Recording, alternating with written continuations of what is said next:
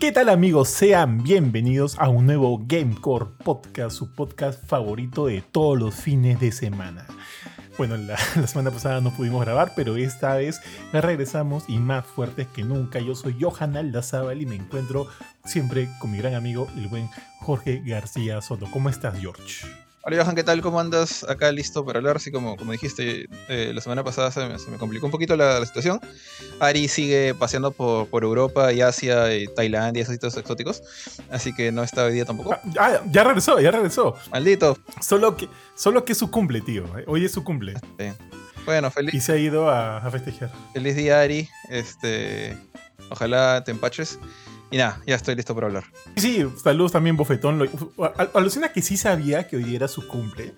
O sea, sí sabía, porque en la semana habíamos conversado y él ya está aquí en Lima, pues, ¿no? Y no sé hoy día qué pasó, tuve que llamarlo por una razón X y me olvidé por completo que era su cumple. O sea, yo estaba hablando, o sea, cuando, cuando lo llamé, yo sentí que él me respondió, o sea, feliz, ¿no? Animoso, como que, chucha, me está llamando por mi cumple, ¿no? Pero, pero yo te juro que me olvidé por completo. Le dije, oye, bueno, por, lo que me estabas preguntando, mire, es esto, esto, esto, esto, esto y esto y esto, ¿no? Y yo estaba manejando, porque estaba saliendo con mi esposa. Y en un momento él me dice, oye, tío, ¿qué fue? Tío, yo le digo, ¿qué? tío, salúdame por mi cumple. Ah, puta madre, que no, sorry, tío, feliz cumple y, y bla, bla, bla, bla. De él lo comencé a bromear. Sí, te tío, me olvidé. Pero nada, de acá te mando otra vez, Ari, un fuerte abrazo y espero que la pases muy bonito el día de hoy con tu cría y con tu, con tu esposa. Así que un abrazo grande y ya nos vemos, asumo que se reintegra la próxima semana. Ahora sí, empezamos de fresa con el episodio, tío, porque estamos en la semana del Evo y cuando viene la semana del Evo hay un montón de noticias, evidentemente de juegos de pelea, ¿no?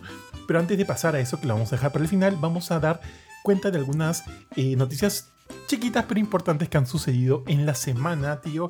Y déjame iniciar con Star Wars Jedi Survivor, que si bien es un juego del que ya hemos hablado mucho, mucho aquí, y que nos ha gustado bastante tanto a Jorge como a mí, que somos los que, los que lo han jugado y lo hemos jugado en PlayStation 5, no tuvimos que soportar los problemas que tuvo el juego en su performance en PC. O sea, qué pena por los usuarios de PC, pero en PlayStation 5 podría decirse que la experiencia ha sido relativamente flawless. ¿ya?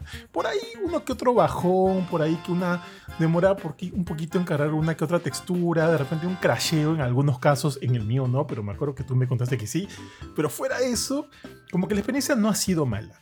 Pero ahora nos hemos venido a enterar, digo, de que el juego va a llegar a Xbox One y PlayStation 4.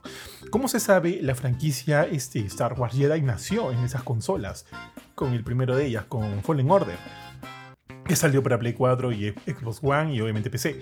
Y este, y este juego que de alguna manera es un poco más exigente, que llegue a consolas de pasada generación, ¿tú crees Jorge que podría salir como que un resultado bueno? ¿O de alguna manera va este a... A, forzar mucho las, a las consolas de pasada generación para tener un buen rendimiento. Mira, primero me gustaría saber algo que está relacionado con el tema, de todas maneras. ¿Cómo está la situación de Jedi Fallen Order, Fallen Survivor, Jedi Survivor en PC? Porque ahí fue donde, o sea, si bien como tú dijiste... Igual. Está igual, o sea, sigue fregado. No ha... O sea, han, habido updates, han habido parches, pero digamos que no... Si ahorita, o sea, ahorita PC no es... O sea, hasta ahorita, hasta el día de hoy, PC sigue sin ser como que la plataforma recomendable de dónde jugarlo.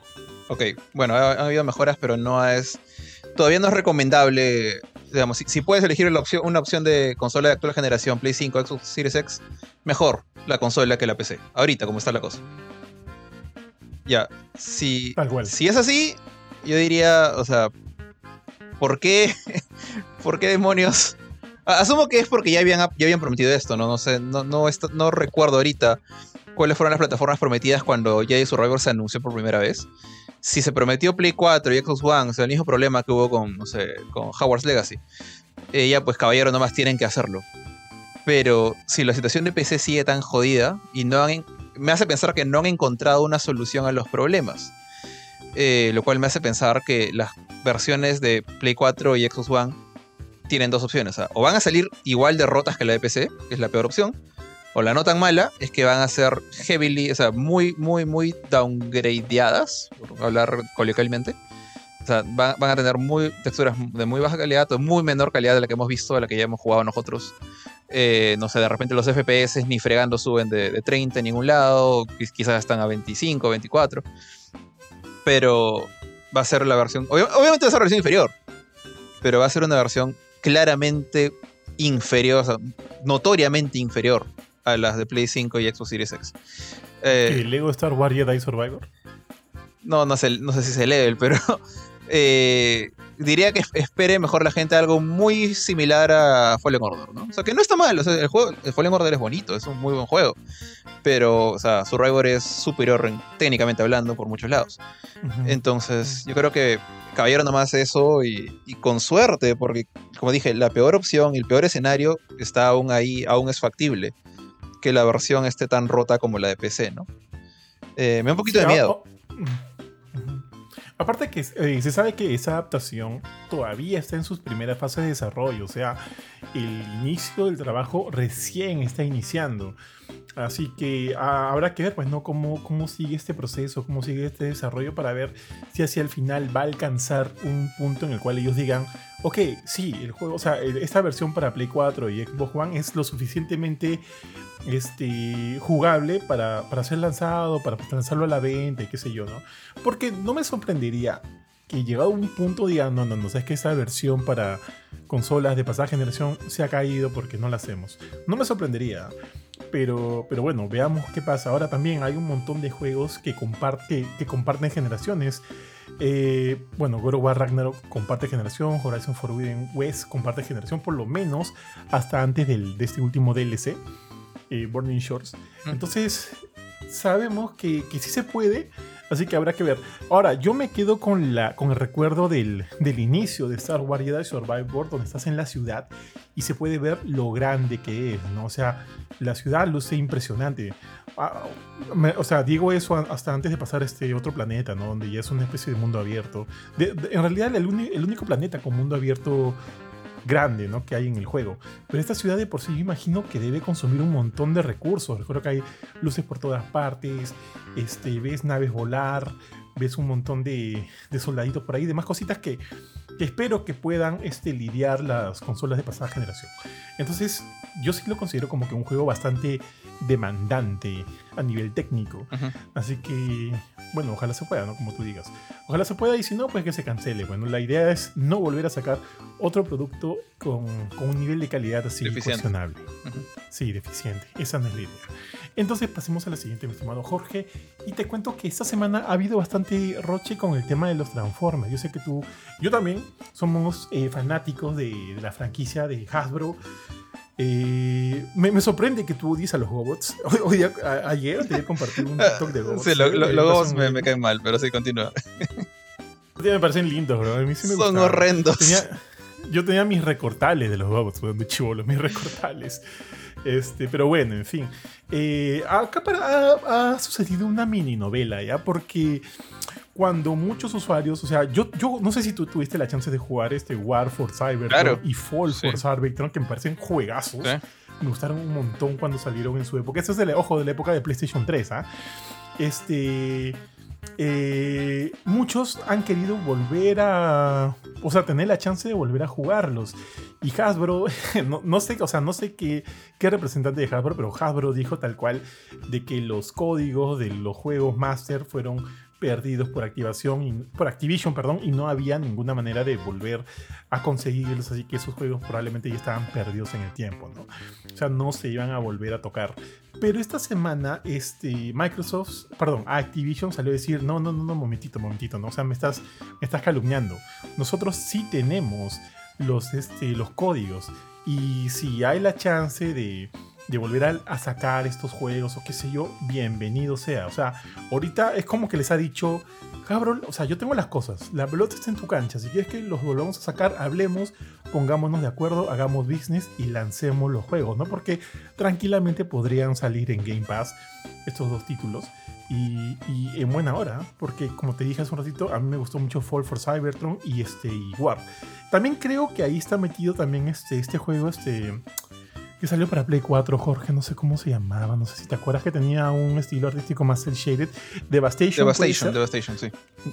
Tal cual, también está metido en esa bolsa de supuestamente códigos perdidos.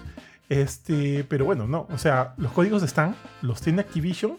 Y si tenemos suerte, podríamos volverlos a ver. Mira, personalmente ahí yo estoy un poco con, conflictuado, te decía justo antes de empezar a grabar, porque yo o sea, a mí también me gustaron muchísimo eh, Wars of Cybertron y Fall for Cybertron. De hecho, actualmente estoy arrepentido de haberlos vendido, esos juegos, porque los tenía físicos yo, porque ahorita cuestan un dineral. Ahora, obviamente no los volvería a comprar porque los jugué, los acabé, les tengo un montón de cariño, pero yo esperaba honestamente que hubiera un port en Play 4, en la época de Play 4. Nunca hubo tal cosa. Eh, no están, eh, digamos, disponibles de manera digital. Creo que ni en Steam los puedes encontrar. ahorita no me, no me puse a buscar, pero creo que ni siquiera están ahí. Entonces, verlos regresar para mí es bravazo. ¿Qué es lo que me, da pena o me, me, entra en conflicto? Es que ahorita, o sea, salvo por una tecnicalidad estúpida, Activision no es de Microsoft. Eh, ahorita para mí, ya Activision Blizzard ya es propiedad totalmente de Microsoft y por ende Xbox slash PC. Entonces, si es que esos juegos vuelven a lanzarse, sea con un miserable port o un remaster bonito, en, particular los, dos de Cyberpunk, o sea, War y, Fall, porque el otro juego este, que dijiste, Devastation, está en Play 4. De hecho, creo que ya no está para comprarse, pero yo lo tengo en mi Play 4, lo instalé. Así que mi yo egoísta me hace sentir enojado porque no podría jugarlos. Porque esos juegos definitivamente van a ser exclusivos de Xbox y PC. Como todo lo que no, es, no se llame Call of Duty y, y tenga el sello de Activision, ¿no? Entonces, por un lado, bravazo esos dos juegos, la chamba de High creo que esos dos juegos son la mejor chamba que tuvo High en su momento, que, demostró lo, capaces que eran. Eh, eso y el apoyo que le dieron a Destiny 2 en, creo que fue Warmind, la expansión de Warmind. Eh, pero, no sé, o sea, me llega no, no tenerlos en, Play 5 o Play 4, aunque sea, para poder jugarlos, pero en fin, los juegos van a regresar. Eh, y que por lo menos alguien pueda jugarlos, digamos, en su Xbox One, en su PC, de repente ustedes, no sé, Ari, tú, Benito, eh, porque son muy buenos juegos. Y ojalá, ojalá eso también sea un buen augurio para el futuro de Transformers. Creo que todavía están, este... Pucha, la otra vez vi un, un video acerca de este juego que todavía no, no hemos visto nada. ¿Te acuerdas el, el, nuevo gran juego de Transformers? Sí, sí, no me acuerdo cómo se Reactivate. Transformers Reactivate. Sí, sí, que sale como que en su. O sea, es desde, el punto de vista de un Transformer sí, está viendo ahí. En primera persona. Sí, me acuerdo. Eh, no sé si queda cierto sea esto, me parece extraño, pero un, un, youtuber salió a decir que él había jugado el juego, que había sido invitado por, por el estudio desarrollador, que era el único invitado. Súper raro, porque el pata ni siquiera era un gran youtuber, no, no era nadie famoso. Y, y, hablaba de un montón de cosas, me puse a escucharlo, pues. Y el juego era básicamente War y, y Fall for Cybertron otra vez. Y me parecía muy chévere lo que escribía. Y, y me da también pena saber que como que es 50-50 o 70-30 de que ese juego también va a ser exclusivo de Xbox y PC. Pero bueno, eso, eso es lo que me jode, nada más. ¿Has visto la foto que te he enviado? A ver. Por Facebook. Vamos a ver. Maldito seas. yo también tenía la misma cajita, incluso con su slip de, cartón y todo. y como te dije, los vendí en su momento. Los vendía a un buen precio, para que los vendía cada uno 40 dólares pero, pero no los vendía lo que se venden ahora. Pues ahorita tú puedes sacar por esos juegos que me has mostrado, o sea, mínimo sus 150 dólares cada uno, creo.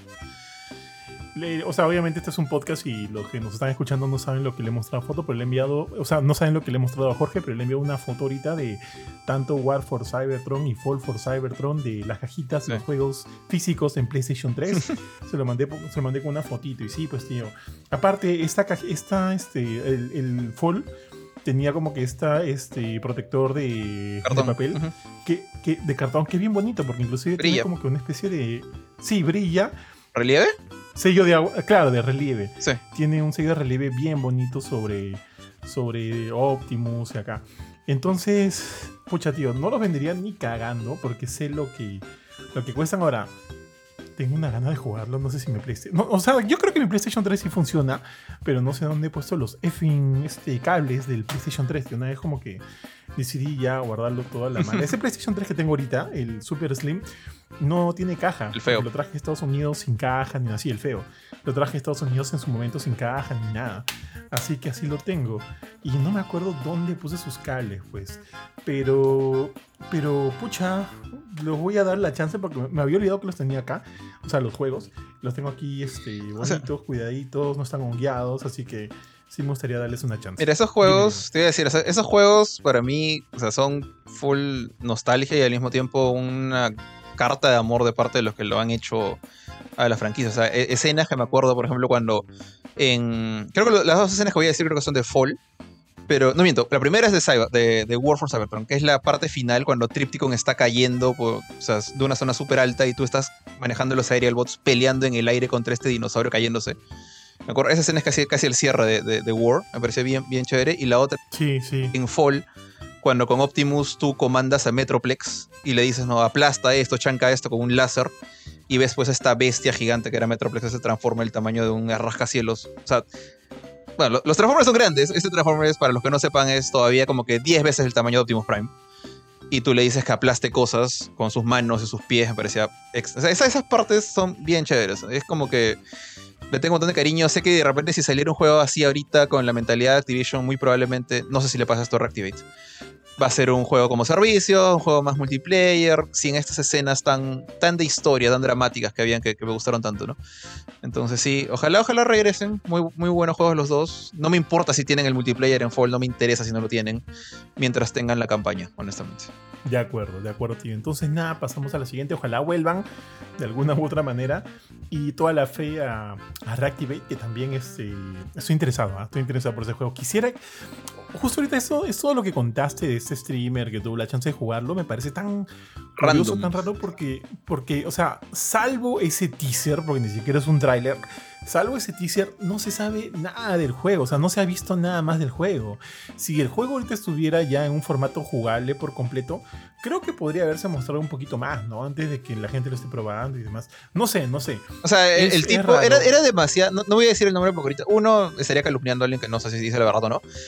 Y dos, como dije, es un streamer chiquito. Es un streamer, es un youtuber chiquito.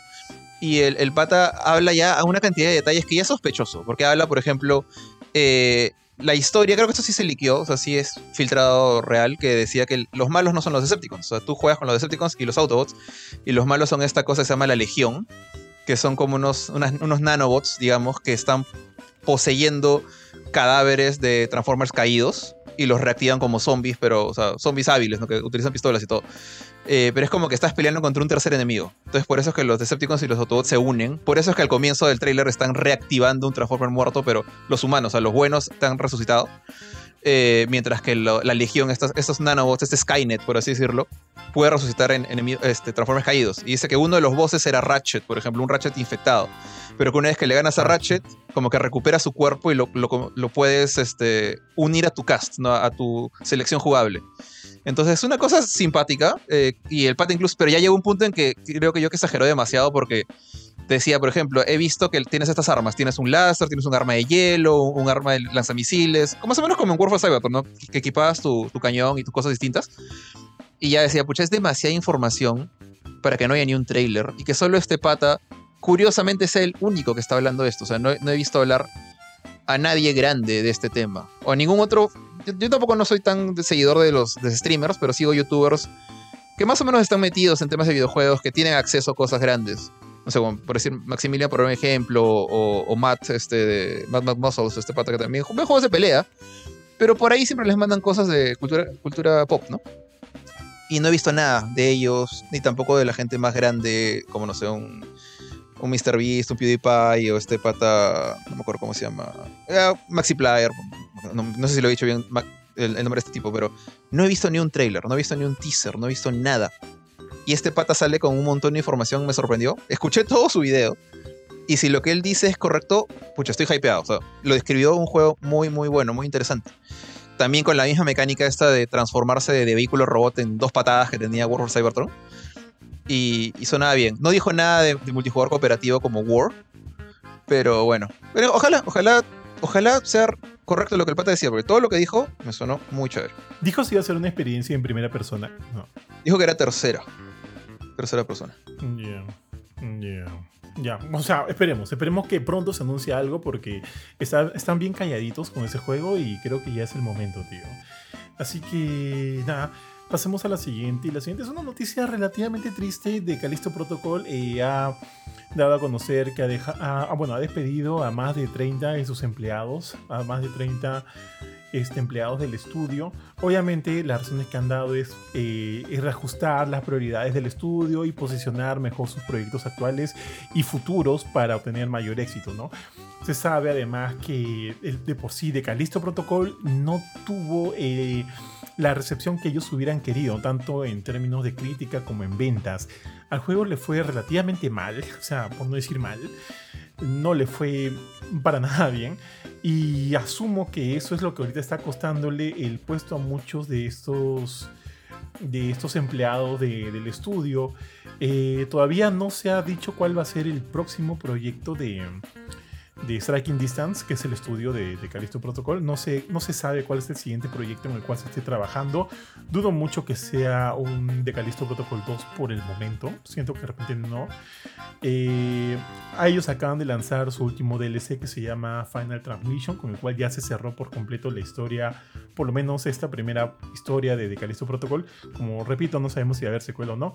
No sabemos en qué está trabajando Striking Distance. Pero si ya ha dejado ir este. Ha dejado ir eh, parte del personal, es porque asumo ya están entrando en planeamiento de su próximo juego. Entonces, eso, nada más recordarles que The Callisto Protocol está disponible para Play 4, Play 5, Xbox, Xbox One, del Series X y S y obviamente PC. Y si quieren darle una chance, denle. Yo creo que, eh, creo que lo hemos dicho en anteriores podcasts, ¿no? Ahorita The Callisto Protocol es un mejor juego de lo que fue en su lanzamiento original. Creo que muchas cosas se han mejorado, han cambiado. Yo ya no llegué a probar esos cambios. Pero me acuerdo que cuando hice la review original, muchas cosas de las que me quejé en su momento fueron esos cambios de las que oí hablar que el juego venía haciendo. Y pensé, oye, qué bien, qué bueno, qué bueno por ello, porque sí sentía que el juego necesitaba esas cosillas, ¿no? Para que sea mucho más amigable, para que sea mucho más llevadero y que la experiencia sea más, este, más gratificante. Entonces, si quieren darle una chance, denle, porque creo que para cualquier amante del gore y del terror puede ser una muy buena opción. Puede ser una buena opción. La historia no me parece para nada mala. Y, ya, y tiene sus momentos interesantes el juego. Además, como ya te dije, ¿no? con estos arreglitos que ha tenido, probablemente la cosa vaya a ser mucho más bonita. Entonces, eso, no sé si quieres agregar ahí algo, Jorge, o paso a la siguiente. No, no, nada, este, particularmente yo me acuerdo que en el momento que salió ese juego, el, remake de Dead Space, irónicamente lo terminó por aplastar casi. Y me acuerdo lo que vimos, eh, se veía interesante, pero las críticas que me diste, ¿no? El sistema de melee, cómo funcionaba, de la forma que funcionaba, no sonaba muy atractivo. Pero qué bueno que lo hayan arreglado, qué bueno que le hayan metido un poco más de cariño. Qué pena por el estudio, honestamente, esas cosas siempre duelen, o saber que que porque un juego no, vende bien o le va mal, pues este el publisher termina dañando, bueno, cortando palitos para tratar de recuperar sus, sus pérdidas, ¿no? Pero en fin, eh, no, eso nomás, este, ojalá la gente se pueda recuperar con un nuevo juego. Honestamente, ningún estudio merece como que fracasar. Pero nada, este, a veces pasan estas cosas. Tal cual. Entonces paso a la siguiente, tío, y el siguiente, la siguiente noticia tiene que ver con un juego del cual me había olvidado por completo, tío. Y me acuerdo que cuando salió sí me vicié muchas horas, muchas, muchas horas. Es más, llegué por un momento llegué a pensar, oye, este también puede ser un candidato a GOTI. Ahorita, hoy, o sea, hoy por hoy, con, con todos estos candidatos a GOTI que ya tenemos y de los cuales hemos hablado ya en varios episodios, no sé si ponerlo también, creo que no pero en su momento eh, pensé, ¿ah? pensé en este juego, me refiero a Howard's Legacy. Que cuando salió, este, como te dije hace un ratito, me gustó un montón, me dice mucho. Es más, pensé también incluso sacarle el platino. Y en un momento dije, no, como que ya fue, ya no, no la hago, me, me apereza porque había que hacer muchas cositas en su, en su, en su mapa y me daba mucha pereza pero sí me llegó a gustar un montón. Este, porque este es uno de esos juegos en los cuales, o sea, terminé la historia, pero seguí metiéndole al endgame un montón, un montón. Estuve ahí metido, este, o sea, inclusive dejé algunos otros juegos en, en cola por seguir jugando este de acá. es algo que no me ha pasado sino hasta ahorita con Diablo 4. Y entonces sí te puedo decir que me gustó mucho. Pero bueno, ya, ¿cuál es la noticia? Es de que ya eh, parece que eh, ¿Cómo se llama el estudio de. de. de. de, de, Howard Legacy? Algo. Ah, espérame un segundito porque se me acaba de ir. Déjame buscarlo, como que para no darte la, las noticias a medias. Avalanche, perdón, Avalanche. Parece que la gente de Avalanche, junto con Warner Brothers Games, ya estarían trabajando en una secuela de este juego. ¿Y cómo así se asume esto? Porque se, se han encontrado puestos de trabajo eh, que están pidiendo personal que les ayude a crear como que lo siguiente, crear como que el siguiente capítulo de la franquicia. Entonces, mucho, o sea, el que, el que existiera eh, una secuela de este juego no era, no era novedad. O sea, creo que era, era algo que se veía venir, porque este juego ha recopilado tanto éxito y tantas buenas críticas que era evidente, ¿no? De que se iba a transformar en una franquicia. Entonces, una, la duda por una secuela jamás estuvo. Era evidente que iba a haber. La pregunta era cuándo, ¿no? Entonces, ahorita lo que sabemos es de que sí, ya se estaría trabajando en una secuela de Harry Potter. Ahora, la, hora, la nueva pregunta sería, ¿cuánto tiempo tardará en llegar este, no sé cómo se llamará, pues ponte, Hogwarts Legacy 2. No sabemos cuánto tiempo llegará, tomará este al estudio, terminar el desarrollo de este juego, para cuándo se lanzaría. Esa va a ser la pregunta ahorita del millón. Pero considerando que el que Hogwarts Legacy se filtró en el 2018 y no llegó hasta este año 2023, que son 5 años, eh, dudo mucho que la secuela tome 5 años, porque probablemente ya hayan muchas cosas que ya estén listas, ya estén construidas, pero sí va a tomar su buen tiempo. Si ahorita estamos como que en las primeras fases de desarrollo, siéntense porque definitivamente no vamos, a no vamos a escuchar nada de este juego hasta sino mucho, mucho más adelante, por lo menos 2024, 2025. Y eso. Jorge, ¿tú tuviste ch- chance de jugarlo? Creo que tú no, ¿no? No. Pero ya día sí. O sea, la vi de jugar un poco. eh, de- no, no vi mucho rato, creo que yo jugué un poco bastante, bastante más. El juego se ve chévere. No. O sea, he visto las buenas críticas que, que apareció. Que apareció en general en, en todo el mundo, incluyendo la, la tuya. Eh, sé que también pasó por todo el tema de controversia, que todo lo relacionado con Harry Potter tiene que pasar ahora por culpa de su autora. Pero el juego se veía chévere.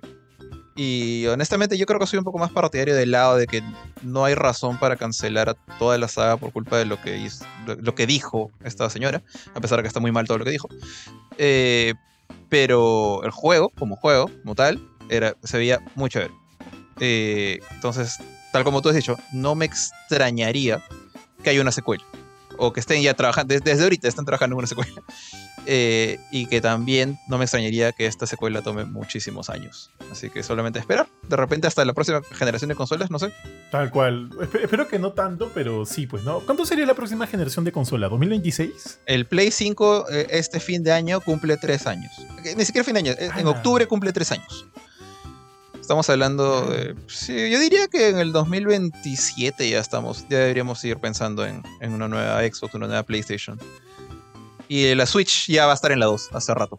Yo asumo que 2027 ya no es ir pensando, sino 2027 ya tendremos que ir comprándola, ¿no? Muy probablemente. O yo Sí. Sí, anu- mírate que se anuncia por lo menos 2026. Si es que no sale a finales de 2026, 2027 sería un gol. Porque sí, pues ya seis años de, de vida es relativamente lo que toma ahorita una, una generación. Así que sí, pues si, si este juego está recién en desarrollo, tranquilamente podría ser un título de, de lanzamiento para la nueva consola. Bueno, veamos.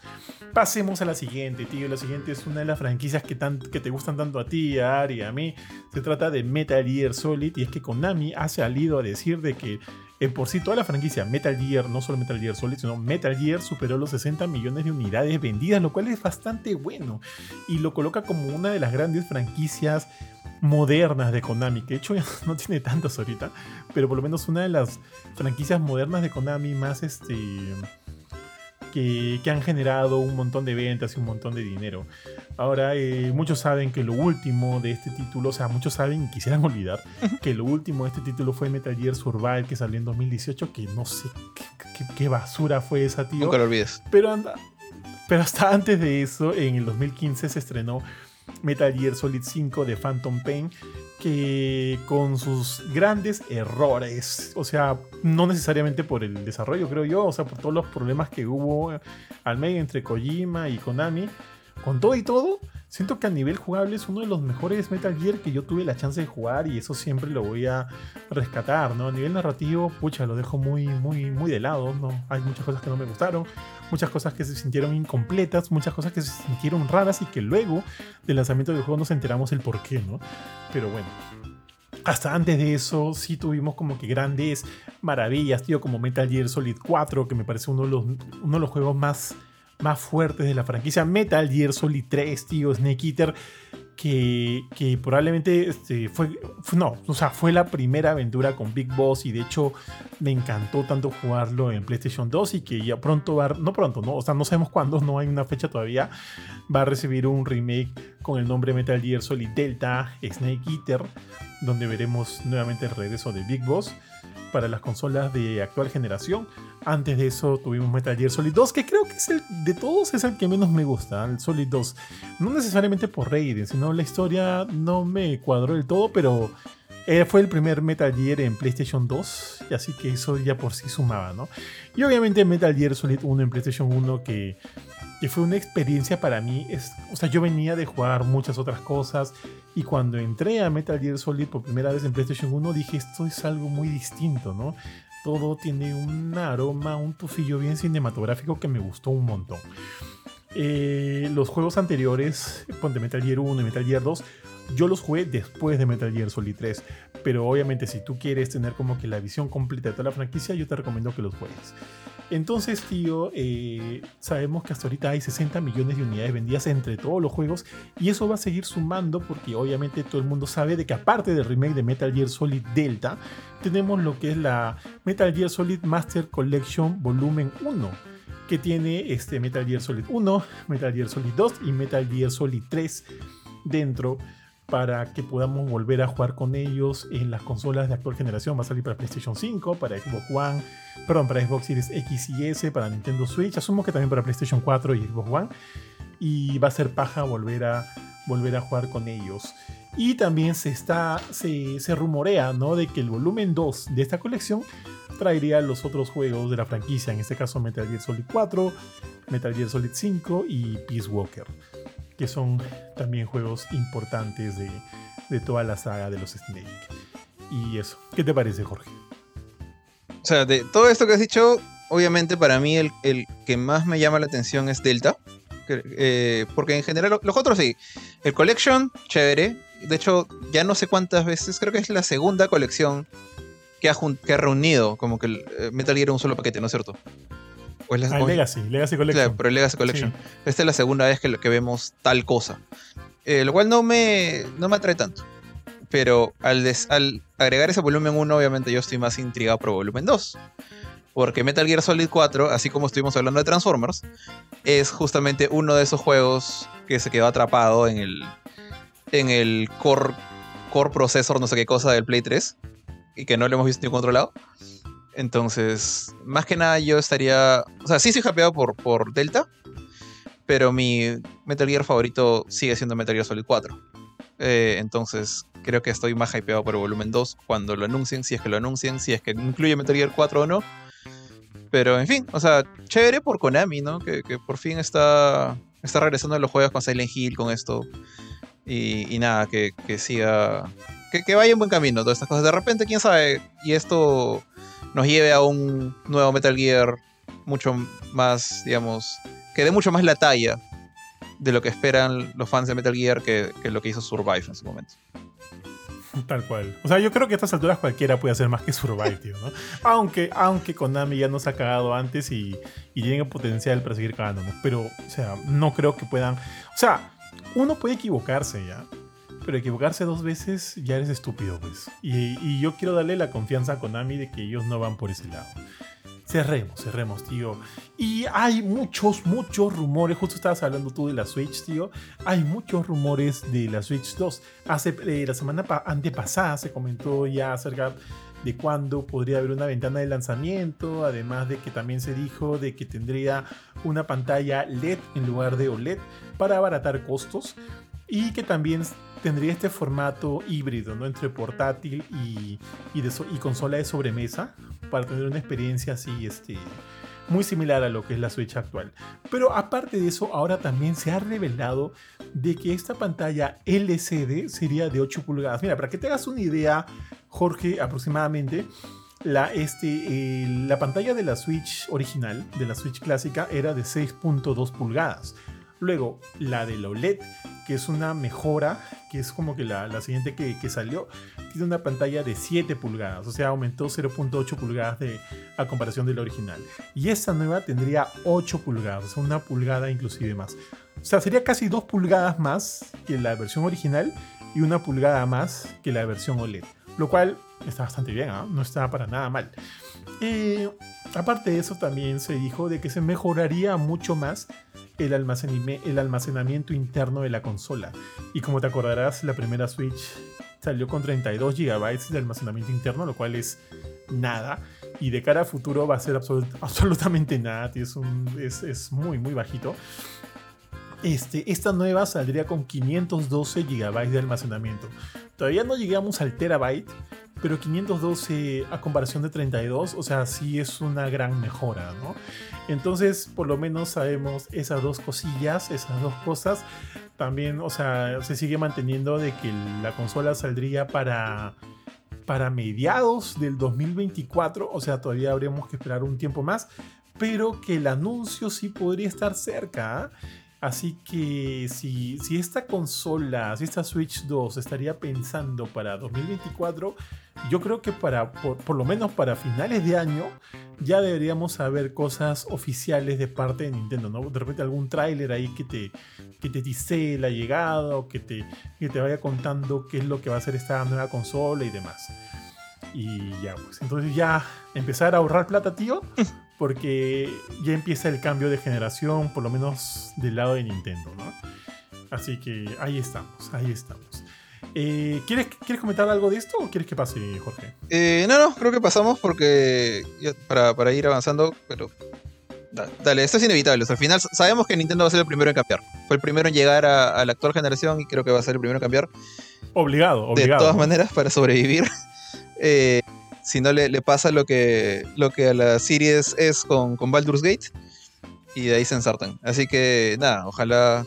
Ojalá, digamos, agarre a la gente, a los fanáticos de Nintendo preparados este, esta nueva consola cuando sea que se salga la venta. Tal cual.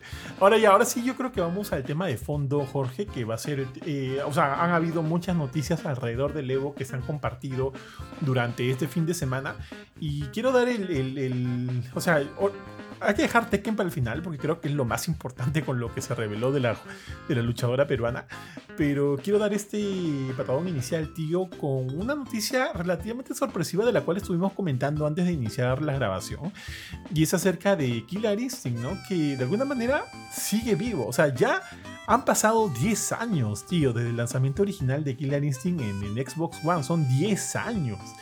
Y de alguna manera este, Microsoft eh, sigue, sigue confiando en este juego porque ahora acá, o sea, a través de Godard, creo que se llama Godard, ¿no? Responsable de, Killer Instinct eh, en Microsoft, eh, salió en el marco del Evo, salió a hablar de que Killer Instinct va a recibir una mejora en cuanto al matchmaking y tendrá soporte 4K.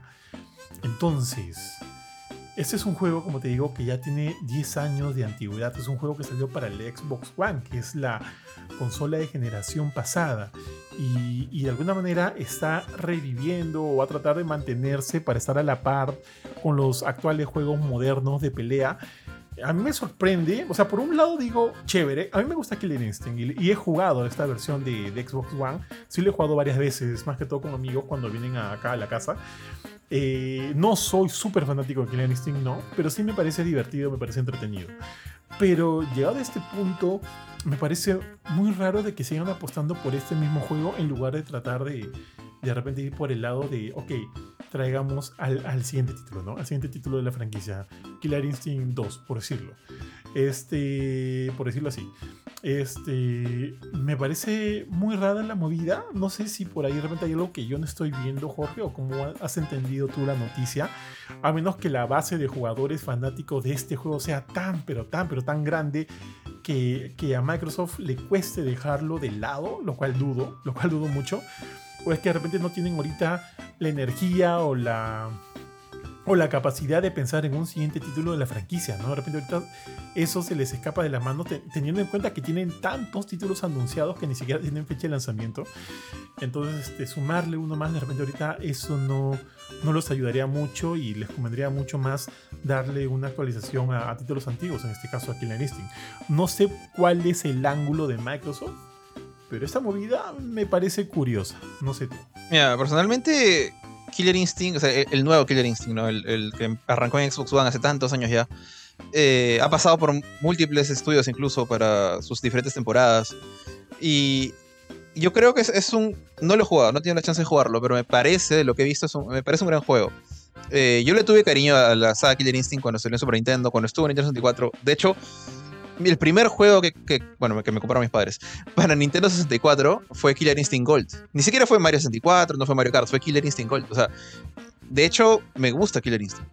Ya este, este caso, en este caso no lo he jugado justamente por que, bueno, no tengo hace tiempo, no tengo una PC para jugar y tampoco, creo que jamás voy a tener un Xbox, no, me interesa tener un Xbox, honestamente. Pero le tengo cariño a Killer Instinct, no, no voy a dejar de tener cariño.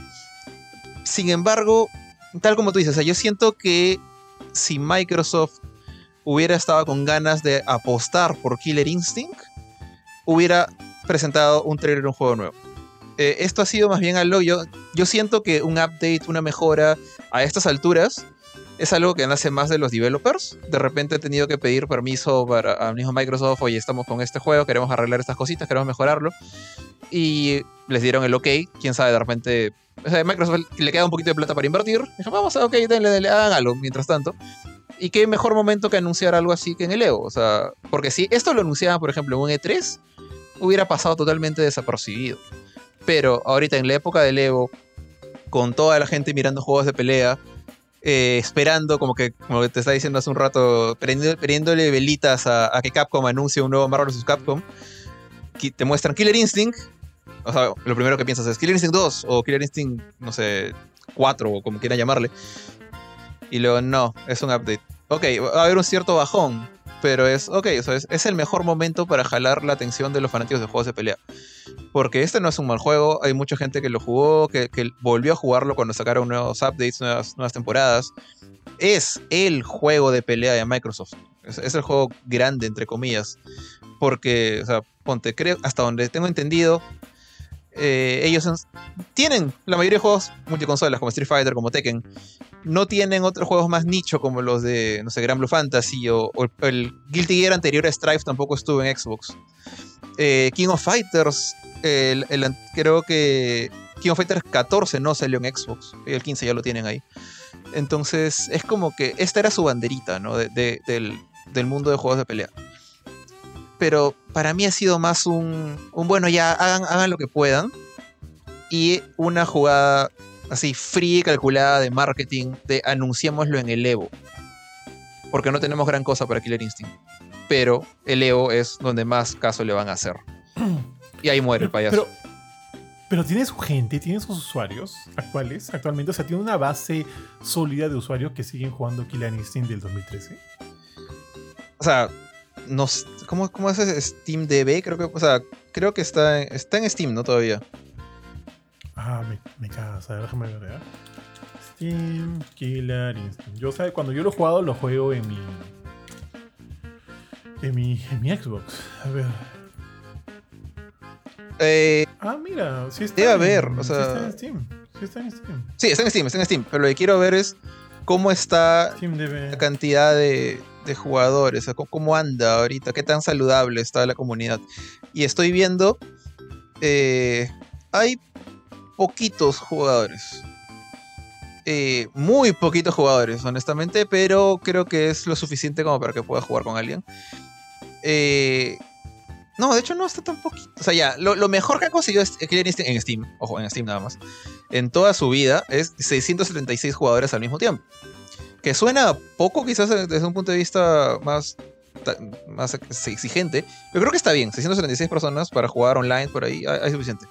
Pero ahorita está con un, este, un promedio de 60, entre 65, 56, con suerte en abril llegaron a 89, pero ya, ya no llegan a 100, ya no, ya no vemos nunca más de 90, 80, 70 en estos últimos cuatro meses, jugadores a la vez en Steam. O sea, saludable, no diría que está. No. Muerto. No, no, para nada. Pero está ahí como que diciendo, no me quiero ir, señor Stark. Entonces. Eh, yo diría que, yo diría que está casi muerto, ¿ah? Está, está cabeceando ya en, su lecho de muerte, pero es que, como te he dicho, el juego tiene 10 años. Eh, yo creo que si Microsoft anunciaba ahorita un Killer Instinct, un nuevo Killer Instinct, pues ya no sé si decirle Killer Instinct 2, eh, un nuevo Killer Instinct hubiera sido un golazo. O sea, Sí, hubiera sido un. O sea, obviamente iba a ser exclusivo de PC y Microsoft. Y Xbox, normal, está bien, es de ellos. Pero toda la gente. Porque. O sea, la gente, no la que está jugando ahorita. La gente que en su momento fue parte de esos 670 y pico jugadores en, su pico. O de los no sé cuántas ventas habrá tenido este juego. Ellos se hubieran emocionado. No importa si he jugado Killer Instinct hace 6 años. Me hubiera emocionado de un Killer Instinct 2, 4, Killer Instinct Ultimate. Es, es- es el, es el problema que le va a pasar a Mortal Kombat de acá a 3 años cuando sale Mortal Kombat 2. va, a haber ese, va a haber ese problema con los nombres. Pero, Sí, sí. pero yo creo que era un, momento, era un buen momento. Eh, y ya, pues lo, lo perdieron. Ojalá, va, va a- tener un resurgimiento, así como lo tuvo Gran Blue este, Central Fiction, cuando Blaze Blue, cuando le pusieron el rollback. Va a haber, va a haber como que un, un pequeño bump en la gente, pero ese bomb va a morir en unos cuantos meses. Y peor aún cuando se viene cosas como Mortal Kombat, se viene Gran Blue Fantasy, Claro. se viene Tekken. Tal cual. Esto no va a durar. Entonces no sé. Tal cual, tal cual. Yo creo que en verdad esta temporada, que ojo, eh, Iron Galaxy regresa para esta nueva actualización. No es temporada, es actualización. Porque no han dicho temporada, ¿no? Solo han dicho actualización. Sí. No han dicho como que va a ser una season No. este, 4. Ni siquiera un nuevo juego. personaje, nada. O sea, es, es un update. es mejoras. Es, claro, claro, es una mejora. Este, hasta este punto, hasta este punto este, asumimos que visual, hablan de 4K, resolución 4K, hablan de mejoras en el matchmaking, no sé si van a ir por el rollback netcode, no sé, pero este... Esta, por lo menos, bueno, esta actualización va a seguir estando a cargo de Iron Galaxy. De hecho, ellos trabajaron en la temporada 2 y 3 de Killer Instinct. Y, y bueno, eso es lo único, lo único que se sabe. Ahora, ¿quién más está trabajando a Iron Galaxy? ah? Estoy viendo aquí y no tiene, o sea, tienen... Ah, man, ya, ellos fueron los que trabajaron en Rumbleverse. ¿Te acuerdas de ese juego? Sí, era gracioso ese juego, lo jugué con Pancho. Fue divertido. Se murió, ¿no? Sí, ya murió. Murió ese juego, ¿no? Sí, ya murió. Murió, murió. Fue, Sí. fue divertido mientras duró. Creo, creo, creo que fueron dos meses. Pero fue divertido mientras duró. Ya, bueno, pucha, tío. Man, ya ellos también han trabajado en la versión de The Last of Us parte 1 de, de PC, ¿verdad? O sea, asumo que no, no, no, les, no, les, no les dieron el trabajo en sí, pero ayudaron en el porteo, ¿no? Ayudaron en el porteo, ¿no? No fueron la cabeza. Iron Galaxy fue el, si no me equivoco, el segundo estudio que tocó este Killer Instinct. O sea, arrancaron con Double Helix. Y, Sí, arrancaron con Double Helix. y de ahí fue Iron Galaxy. Y Iron Galaxy, a pesar que fueron los segundos, como que tengo entendido que lo- los reconocen como que el estudio Mm. que, que elevó ese Killer Instinct. Porque cuando, cuando salió, salió casi tan, digamos, criticado como Street Fighter V en su momento. O sea, pocos personajes, Sí. mayoría eran bichos raros. ¿Dónde está, dónde está TJ Combo? ¿Que ¿Dónde está este, Tal Cinder? cual. Y cual. Iron Galaxy fue el que dijo, ya, ok, vamos a sacar a esta gente. Pum, hasta Idol le metieron. Y, o sea, les reconozco su gran trabajo ahí. No sé qué han hecho después, ya me lo dijiste.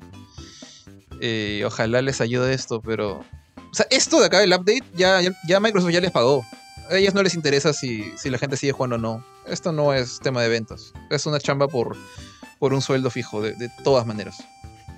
Tío, con este. Con Iron Galaxy regresó TJ Combo, regresó este Riptor, Ah, el dinosaurio, está chévere. Sí, como ya dijiste, regresó Cinder. O sea, sí, este es, o sea, Iron Galaxy es el que les paró la olla ¿ah? con Season 2 y fue tan bueno que trabajaron pues luego en el Season 3 y trajeron a Kimbu, trajeron a ¿cómo se llama este otro? Ah, Maya. Task, Task, O sea, Task. trajeron... Maya, Maya, Maya regresó en el, en el 2. Bueno, Pero en el 3 ya claro, en el 3 ya no llegaron tantos, pero igual, llegaron como que personajes importantes, igual Idol, Gargos, y, y bueno, en fin, ¿no?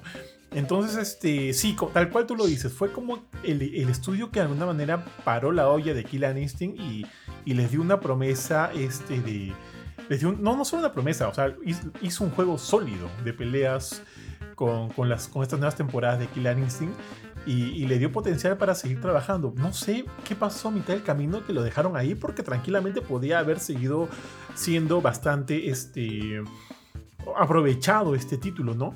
Mira, con todo el hype que tuvieron esas dos temporadas, o sea, la 2 y la 3, este tranquilamente podrían haber trabajado en un Killer Instinct por poner el nombre ya, Killer Instinct 2. Totalmente, tranquilamente. No sé qué pasó ahí, men.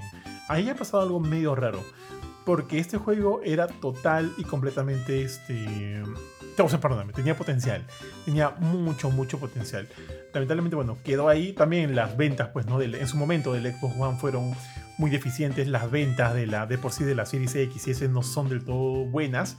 Pero si ponte, si el Game Pass hubiera sido un producto ya bastante desarrollado durante la época de Killer Instinct, tranquilamente podríamos haber visto un, un segundo, un tercero. Yo creo que sí.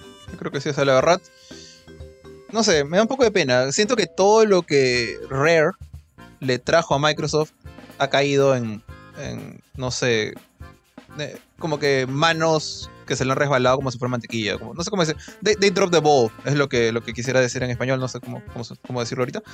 Pero es como que Rare Rare en su momento, Rare de Nintendo, o sea, los, los de Banjo Kazooie, los de Donkey Kong Country, ¿sabes? De Super Nintendo, los de GoldenEye, los de este, Perfect Dark, que han hecho, aparte, o sea, cuando llegaron a Microsoft se pusieron a hacer juegos de Kinect. Y bueno, el Perfect Dark Zero no sé qué también le fue. Y nada más. No. Eh, Banjo Kazooie, este, ¿cómo se llama? Tools, no sé, no por cosa este juego donde armabas tu carrito, que ni siquiera se jugaba con un Banjo Kazooie normal. Ah, no me acuerdo cómo se eh, llama. Nuts and Bolts. Y hasta incluso el Conker. O sea, Conker fue un, un remake de Conker. Ya, eso, eso estuvo ok, pero era un, un remake nomás. Entonces, como que, ¿qué han hecho con, con, con, Rare? Con sus franquicias, en todo caso. ¿Sabes qué, qué, fue lo último bueno de Rare? Diddy Con Racing, tío. Es ni cuatro, es eso. Ni siquiera estamos hablando de Microsoft. No, ni siquiera. Microsoft no han hecho nada bueno. Es verdad, lamentablemente. O sea, yo siento que sí, tal cual. O sea, Microsoft simplemente le dieron esta esta cosa que este ganso que, que botaba huevos de oro se lo quitaron a Nintendo entre comillas y lo, lo cocinaron en un horno nada más eso es lo que me da miedo de estas nuevas este, adquisiciones que está haciendo Microsoft. Mira, cuando yo, o sea, todo el mundo dice ya que acabe esto y chévere, esto, o sea, la, eh, la pelea es a PlayStation, Activision, Microsoft. Yo, o sea, a mí me hubiera gustado de que Microsoft no lo compre, no por ser partidario, no de PlayStation. No, me chupa un huevo, tío. Además, Jim Ryan me cae muy mal. Pero es por temor a lo que este, bajo la tutela de Microsoft todos estos estudios pueden llegar a ser, ¿no? Ya vimos lo mal que le fue a Arkane, hemos visto lo mal que le, que con, eh, lo, mal lo, mal que le fue a Ninja Theory, tío, con, con Bleeding Edge, este, los malos juegos first party de Microsoft, muchos de ellos, ¿ya? También hay o sea, un reloj malo da la hora bien dos veces al día. Le salió muy bien Forza Horizon, le salió muy bien este otro juego, este Psychonauts 2. Pero todos los demás, o sea, muchos de, de, sus otras franquicias first party son muy malos. Y siento que cuando Microsoft, que es un publisher que no tiene mucha visión a nivel de desarrollo de juegos, creo yo. A nivel de negocio me parece que va bien, o sea, el Game Pass es un gran juego. Pero a nivel de desarrollo de juegos siento que no están del todo bien. Y ahorita que chapan, chapan más estudios, chapan más estudios, podría pasar lo mismo que ha pasado con Rare. Y eso a mí me, y eso a mí me asusta, tío. Como te digo, lo último bueno que hemos visto de Rare es este, este, el que te dije, Diddy Con Racing, creo. ¿ah? O sea, Vive Piñata nunca jugué. No sé si de repente por ahí es un muy buen juego, no sé. Nunca lo jugué. Pero cuando ponte ellos se mudaron a Microsoft, ¿qué sacaron? Kinect Sports, sacaron este Red Replay, que me. Bueno. Ah, bueno, sea of, Thieves, sacaron Sea of Thieves, ¿verdad? Ahora que, ahora que me acuerdo. Sea of Thieves, yo lo jugué una temporada, me pareció gracioso, entretenido, pero no lo seguí jugando. Sacaron Battletoads, y ese juego que tenía para ser un gran juego, pero se quedó a medias. Se quedó totalmente a medias. Pero bueno, en fin, cuando te digo de que Rare, o sea, el matrimonio entre Rare y Microsoft no ha dado cosas así espectaculares o épicas como lo fue en su momento, ya lo dijiste, tío, Donkey Kong Country, Banjo Kazooie y demás. O sea, este, no ha habido nada a ese level. Y eso es lo que me preocupa aquí de cara al futuro. No, igual. O sea, yo entiendo la preocupación. De hecho, no es el, no es el primer estudio que, que se muere en manos de Microsoft. Y probablemente no va a ser el último. Pero da un poco de pena. O sea, no diría que, que Rare fue como que mi estudio favorito. Nunca, nunca lo han sido. Pero les reconozco mucho la chamba que hicieron. O sea, como dije, he sido súper fanático de Killer Instinct cuando salió Nintendo. lo jugué en arcades. O sea, yo me acuerdo que uno de mis orgullos de Chivolo era tener mi, top one en un arcade de Killer Instinct 2 que encontré. Creo que es el único que encontré en todo Lima. Lo encontré en Yoki Plaza, pero en fin mi, nombre estaba ahí primerito y cada vez que iba con, mis viejos a, pasear, jugaba una vez para asegurarme que siguiera ahí. O sea, podía matar a Gargos con una sola ficha. Entonces, este, nada, o sea, tengo buenos recuerdos de, de, de Rare. O sea, sé que, por ejemplo, de mi esposa Shadia, Digon Racing, has dicho, creo que es su juego de carrera favorito de toda la vida. Entonces, verlos en la situación en la que quedaron, y no solo ellos, sino las franquicias que ellos hicieron nacer, como Killer Instinct, como Banjo Kazooie, están en nada ahorita. Y es, es, poco penoso. Tal cual. Entonces ahora sí cerramos, no, no cerramos, o sea, cerramos este tema de Killer Instinct, Killer Instinct y vayamos de lleno, tío, con todo lo demás las demás sorpresitas que nos ha dejado este 2023. Vamos a empezar con uno, uno con los chiquis y luego vamos, vamos Oye, voy, voy, a ir creciendo en lo que yo creo que es orden de importancia, cerrando con Tekken, como dijiste. Eh, el primero, y también creo que lo primero que recuerdo que anunciaron, eh, fue la salida de Under Night in Bird 2 Cis Celes, o bueno, Under Night in Bird 2 nomás, que es este juego publicado por Arc System Works, desarrollado por otro equipo, es desarrollado por el equipo que se llama French Bread, eh, que es un, digamos, es uno de los últimos juegos que mantiene ese estilo 2D de Arxis, que es el, estilo, digamos, Blaze Blue, por así decirlo. Obviamente se juega muy distinto, pero sigue teniendo gráficos 2D, este, hechos pixel art súper grande, detallado, como que parece dibujos a, mano vectoriales, pero son vectoriales, no, es pixel art, es, es vectorial, eh, pero sprites 2D dibujados a mano cada frame, ¿no? Eh, se sigue viendo bien bonito, parece un anime en movimiento, eh, le han agregado un montón de efectos chéveres. Lamentablemente yo nunca jugué el primero. Me acuerdo que no... Creo que en ese momento todavía no tenía contacto con, Arxis. Y no sé, que estaba más metido en Blaze Blue yo creo. Pero me gustaría eventualmente tener la chance de, meterme en esta, en esta franquicia. Ahora, lo curioso de todo el asunto es que es Under Night Inverse 2, pero el primer juego salió hace como 10 años en el camino han habido reediciones, ports, DLC. La gente de Underwriting Bird salió en Blaze Blue Cross Tag Battle. O sea, ha estado el juego ahí como que va y viene, va y viene. Pero nunca salió un 2. Ahora por fin le pusieron el 2. Dice que van a cerrar la historia que quedó pendiente hace más de 10 años. Chévere por ese lado. El juego se bien bacán. Eh, no sé. No sé si quieres comentar al respecto o, o paso para lo siguiente. Solo, solo decirte que sí, también lo vi, se ve muy bonito. Este. Eh, el, eh, mi tema es con los nombres, ¿no? El, el primero Ah, sí. ¿cómo se llamaba algo de, de Under Night, no sé, cositas, Under Night este, Invert. Y lo que, lo que ponen Sí. entre corchetes siempre cambia. Sí, sí, era, no, era Under Night Invert Late o algo así, Invert X Late o una Ah, cosa eh, así era, no me acuerdo. X, X Late es el. Creo que es la última, la última reedición que sacaron. Me acuerdo. Y entre corchetes no me acuerdo cuál, cuál- cuáles eran las palabras, pero. O las letritas, pero sí, una cosa con los nombres ahí medio raro, pero visualmente el juego se ve muy bonito. Sí, sí, lo, tuve la chance de verlo, tío. Y es tal cual tú lo dices, esto de que se siente que es un anime, o sea, como que si estuvieras viendo un anime es tal cual. Eh, lo que me gusta, o sea, eh, cuando yo, cuando yo veo juegos de este tipo, me gusta que se sientan frenéticos, que vea muchos elementos en pantalla. Esas cosas usualmente me gustan ya.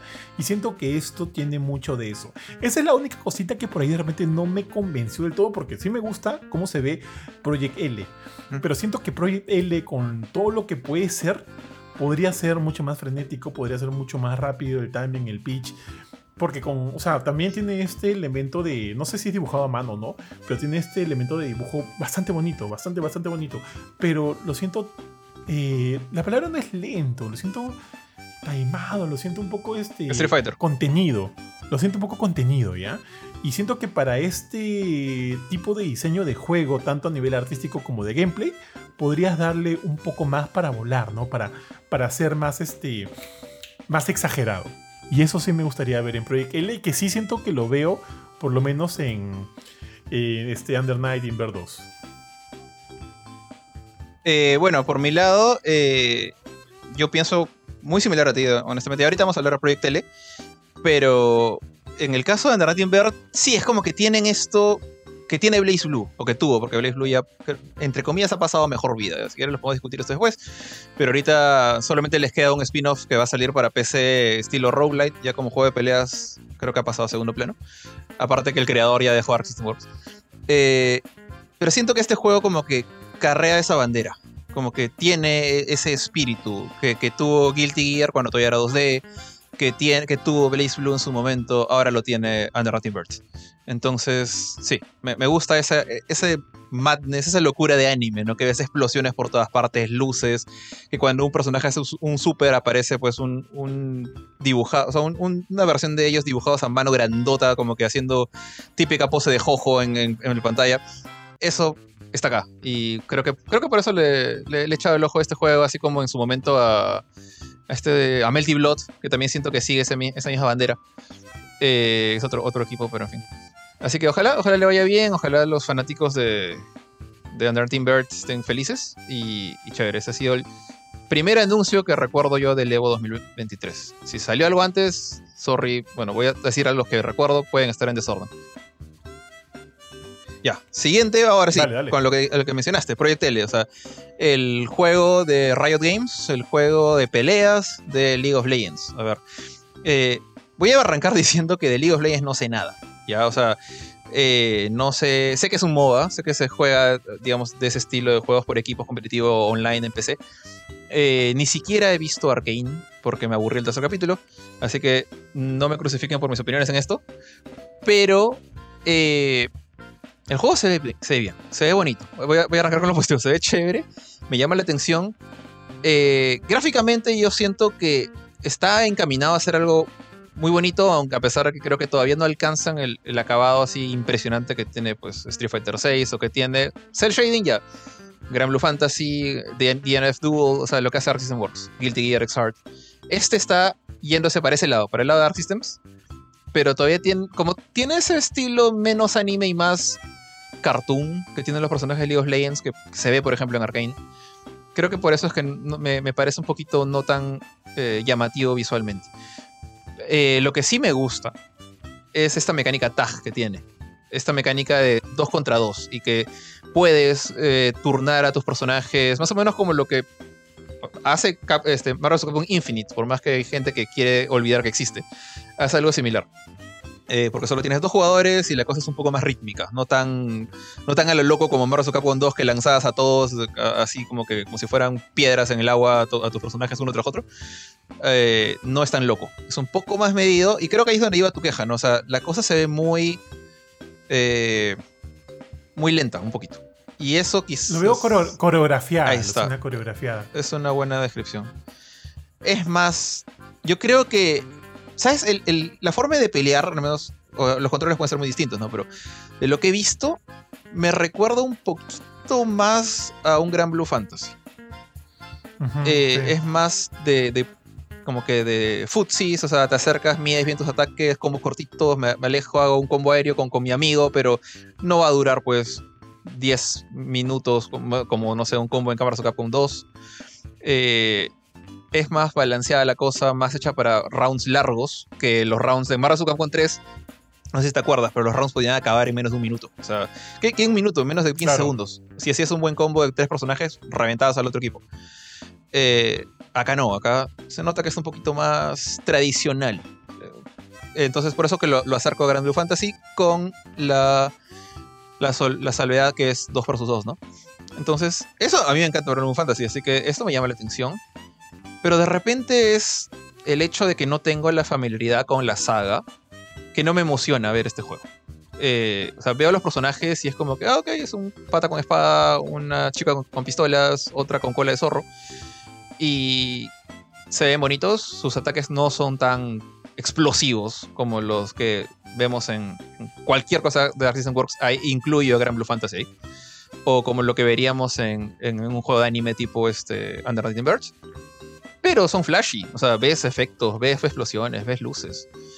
Pero lo siento un poco más como que tranquilo, más medido. No, no es como que no, no revientan el escenario. Entonces, quizás eso es lo que no te jala tanto el ojo. Pero ese, esa fluidez, ese, ritmo que dices, a mí sí me gusta. Sí siento que es algo que podría dominar, que es algo que con algo de entrenamiento puedo llegar a replicar, como que poco a poco. No, sé si, si por ahí eso te puede convencer darle una, una chequeada. No, no, de que le voy, a, le voy a dar una chequeada de todas maneras, porque si bien eh, mis quejas son, son bien claras, eso no significa que no lo vea bonito el juego, porque se ve muy bonito, se ve este... En su estilo se ve bien. en su estilo se ve bien. Y eso sí quisiera, quisiera por ahí como que meterle y ver qué onda, ¿no? Solo digo que, que estoy un poquito más acostumbrado a que este estilo de animación, este estilo de... de de, bueno, qué, qué sé yo, ¿no? Este, este, estilo que nos presenta Project L, siento que se, se, respalda, se respaldaría mucho mejor en cosas más, más frenéticas. No sé por decirlo, no por decirlo. Por ejemplo, con Fighters. Fighters creo que me encanta por eso. Pero no se ve nada mal, pero nada, justo lo que te dije ese día. Me acuerdo que cuando me, me pasaste el video y estaba manejando y dije, no, quiero ver esto. Me estacioné un segundo, lo vi y dije, oye, esto está muy bien, está muy bonito, pero me gustaría más si fuera por este lado o por otro lado. Pero sí me gusta, sí me gusta, ojo. Eso sí creo que quede claro. No, sí, y aparte, una cosa muy importante, y corrígeme si me equivoco, porque no, no he estado muy pendiente de este juego de peleas en particular. Eh, pero estoy casi, casi, casi seguro que es free to play. Como todo lo que hace Riot Games, creo, menos el último juego de, League of Legends, este que es un, juego de plataformas, no me acuerdo cómo se llama. Eh, creo que ese también va a ser free to play. Y ahí es donde entra un factor muy importante. O sea, va a ser free to play como, no sé, como un free to play, digamos, tipo Fortnite, que básicamente todo está disponible y solamente tú pagas por cosméticos.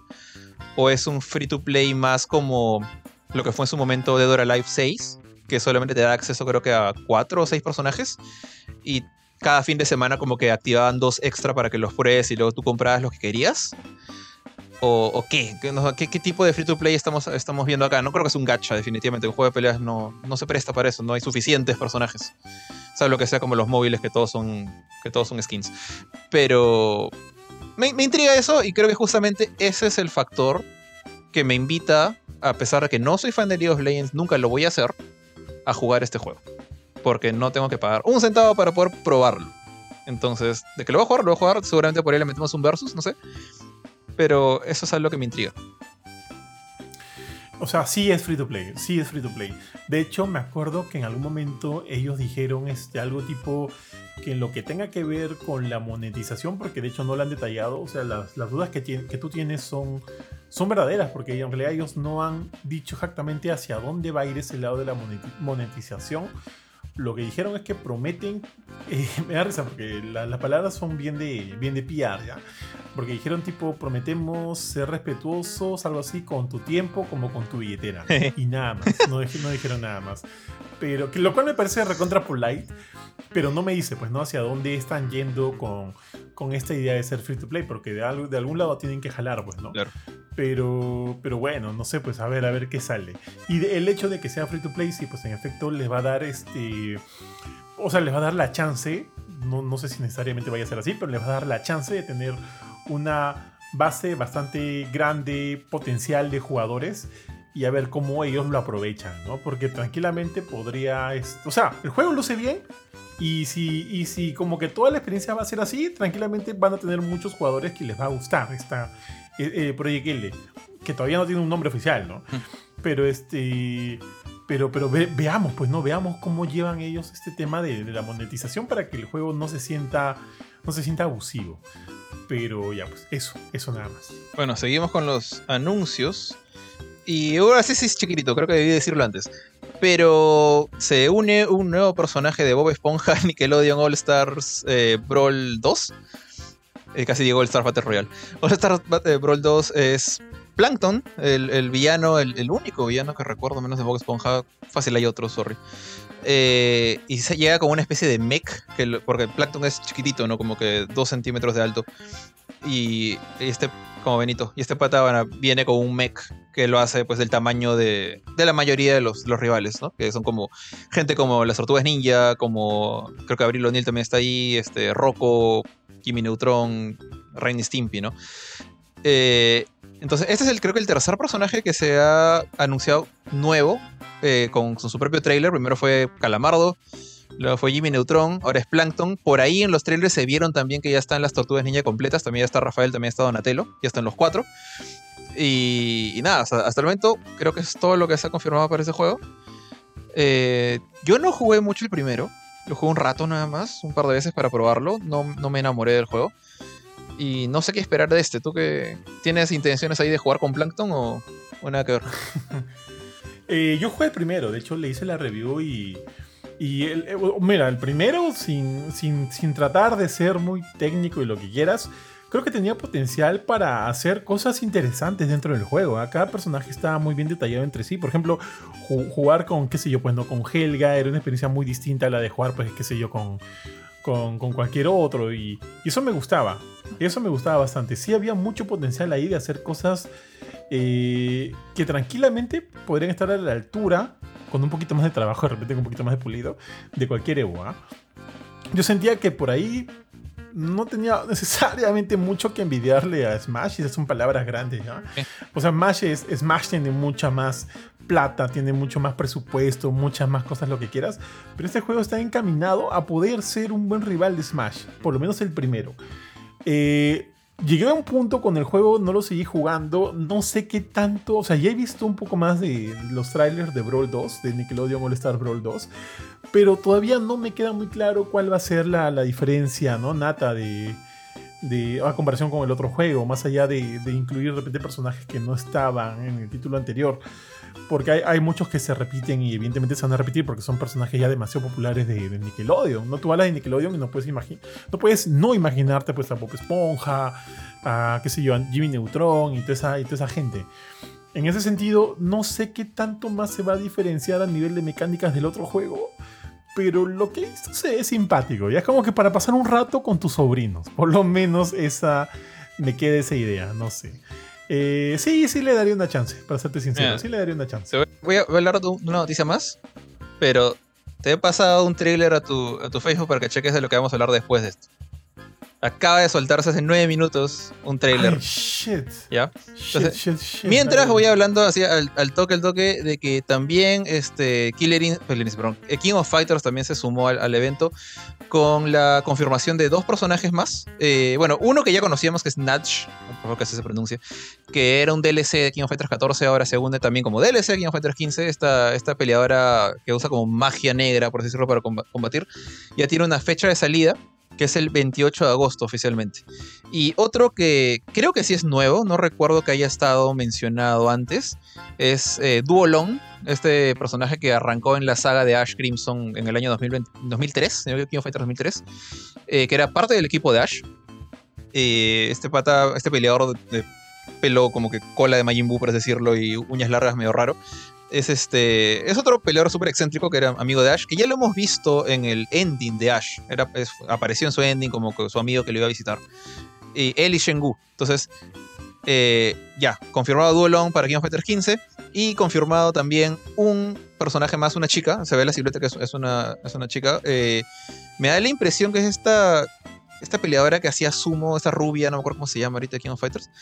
Eh, pero bueno, podría ser cualquiera. Está como una pose de idol, así como la pose de Atena, pero Atena ya está en el juego, así que no es ella. Y que ya por fin el crossplay está disponible en King of Fighters 15. Ya desde ahorita ya puedes hacer tu update. Y esas son las novedades de King of Fighters. Entonces, habiendo dicho esto, no sé si llegaste a, ver el, el trailer que te pasé en, en cochino formato de Facebook, porque no, tuve tiempo de buscarlo en YouTube. O sea, agarrado lo primero que encontré. Sí, o sea, lo sigo viendo, dura casi cuatro minutos, pero lo primero que te digo es que ya los rumores eran ciertos, tío. Regresa Reptile, lo cual eh, me parece chévere. A mí no es un personaje, no es uno de mis personajes favoritos, pero que regresa esta paja, está Javi, está Ashra, tío. Y este y el tráiler, por lo que estoy viendo, se ve súper violento. Sí. Súper violento y Estamos hablando, de, por si acaso, de Mortal Kombat 1, que acaba de lanzar el, el trailer de los Vanished o de los eh, exiliados. Y como dijo Johan, el primero que se luce es Reptile. Está, me parece, mira, como tú dijiste, no soy fan de Reptile, nunca lo he sido. Pero que me digas que este personaje puede convertirse en Riptor a la mitad de la pelea ya, ya, ya me interesa. O sea, pasa del Reptile humano a esta especie de Velociraptor con, bueno, con brazos humanos. Parece, tío, parece un Hunter de Resident Evil. Parece un Hunter de Resident Evil. Y, va y viene, como se transforma y regresa y vuelve a ser normal. Me, parece bravazo. El segundo personaje que han, que han anunciado es Ashra. Es este. Ashra antes era simplemente una versión femenina de Raiden. Era cuando Raiden se volvió malo, ella apareció con su traje blanco como la versión buena, ¿no?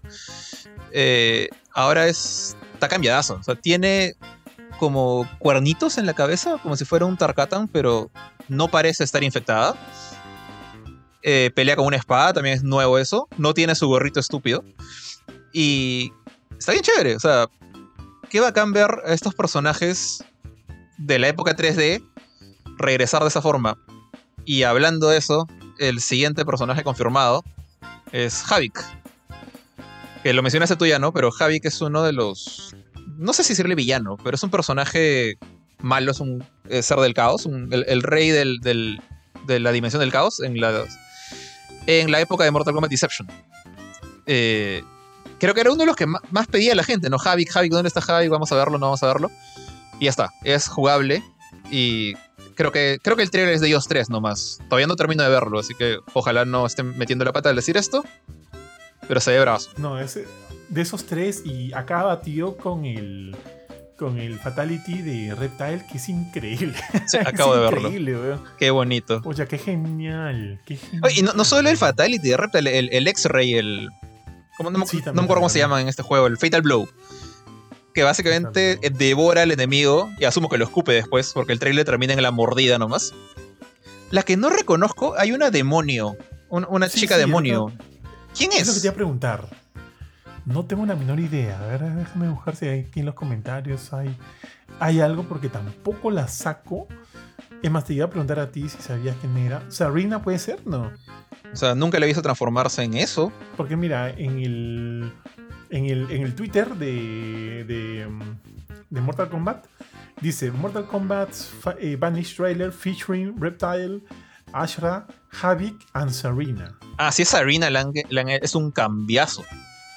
Porque Sarina era este personaje de Mortal Kombat Mythologies, este, el, juego que la gente tanto cariño le tiene. Eh, y bueno, o sea, es, un, es una chica de Outworld que servía a, a, Shinnok. No recuerdo nunca que tuviera la capacidad de convertirse en demonio. Pero ahora, e, es solamente un cambio fighter ella. Ella no es jugable. Ella está solamente entra y sale, entra y sale, nada más. Nunca mi vida jugando Mortal Kombat desde Mortal Kombat 1 en, mi Super Nintendo hasta la fecha, se me cruzó por la cabeza que querer aprender a utilizar a Reptile. Jamás pensé que llegaría ese momento. Se ve muy, muy chévere. De hecho, de los tres, Javik, Javik siempre me pareció paja. Es súper extraño, súper grotesco. Eh, eh, creo que en un, momento uno de sus ataques, este pata le gustaba romperse los brazos y las piernas para atacar de maneras extrañas, me acuerdo antes. y ahora se literal se arranca el brazo para pegarte con él. Eh, y bacán. Pero Reptile, o sea, el hecho de poder convertirse en un dinosaurio chiquito, me parece demasiado chévere. O sea, no es como el Reptile de antes, que ya lo hemos visto, ¿no? El Reptile escamoso, digamos. En la época. Desde Mortal Kombat 4 en adelante ha tenido este look mucho menos humano pero acá tiene los dos. Es como que pasa de ser un humano, por si no han visto el trailer, a, lo más cercano a, Riptor de Killer Instinct, eh, Killer Instinct, ¿no? En general que hemos estado hablando antes. Este, o un Hunter de Resident Evil. Creo que tú te acercas más. El Hunter de Resident Evil se parece un montón. Sí, se parece un montón. Y es un personaje de Bloody Roar metido en Mortal Kombat, pues. ¿Qué, más quiero? O sea, está muy chévere. No esperaba hablar de Mortal Kombat, pero dale. Oye, ahora, ¿qué, qué historia de background le darán, no? A, a Reptile y esta gente. Es más, voy a entrar en la página de Mortal Kombat. ah, de repente ya está en la biografía. La sinopsis, sí, sí, tal cual. Me confirma, si no, para pasar a la siguiente, pero si está ahí, hablamos de eso. Estoy. No, está no me sale. Pero bueno, ¿Todavía no está el bio? No, bueno. ¿Qué más? Kitana. Rain, Smoke, Lime, Baraka, Tania, Geras. No, acaba con Geras. Bueno, todavía no están los nuevos personajes en, la página. Ah, Ashra es un demonio, no es que tiene la infección Tarkat.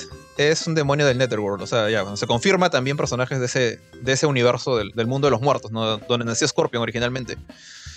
Eh, y estoy viéndolo de nuevo y también, ¿te acuerdas de este nivel el. No me acuerdo cómo se llama. Este, este bosque con los árboles con cara que abrían la boca. Sí, sí.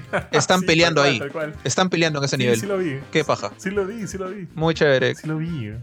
¿Habrán stage fatalities en este juego? Porque hace tiempo que, que no los recuerdo, o sea. En el, en el 11 no, no había, no me acuerdo. Sí había en el 11. ¿Había? Yo no sé qué. Ah, ya, ya, mira, y, confirmación.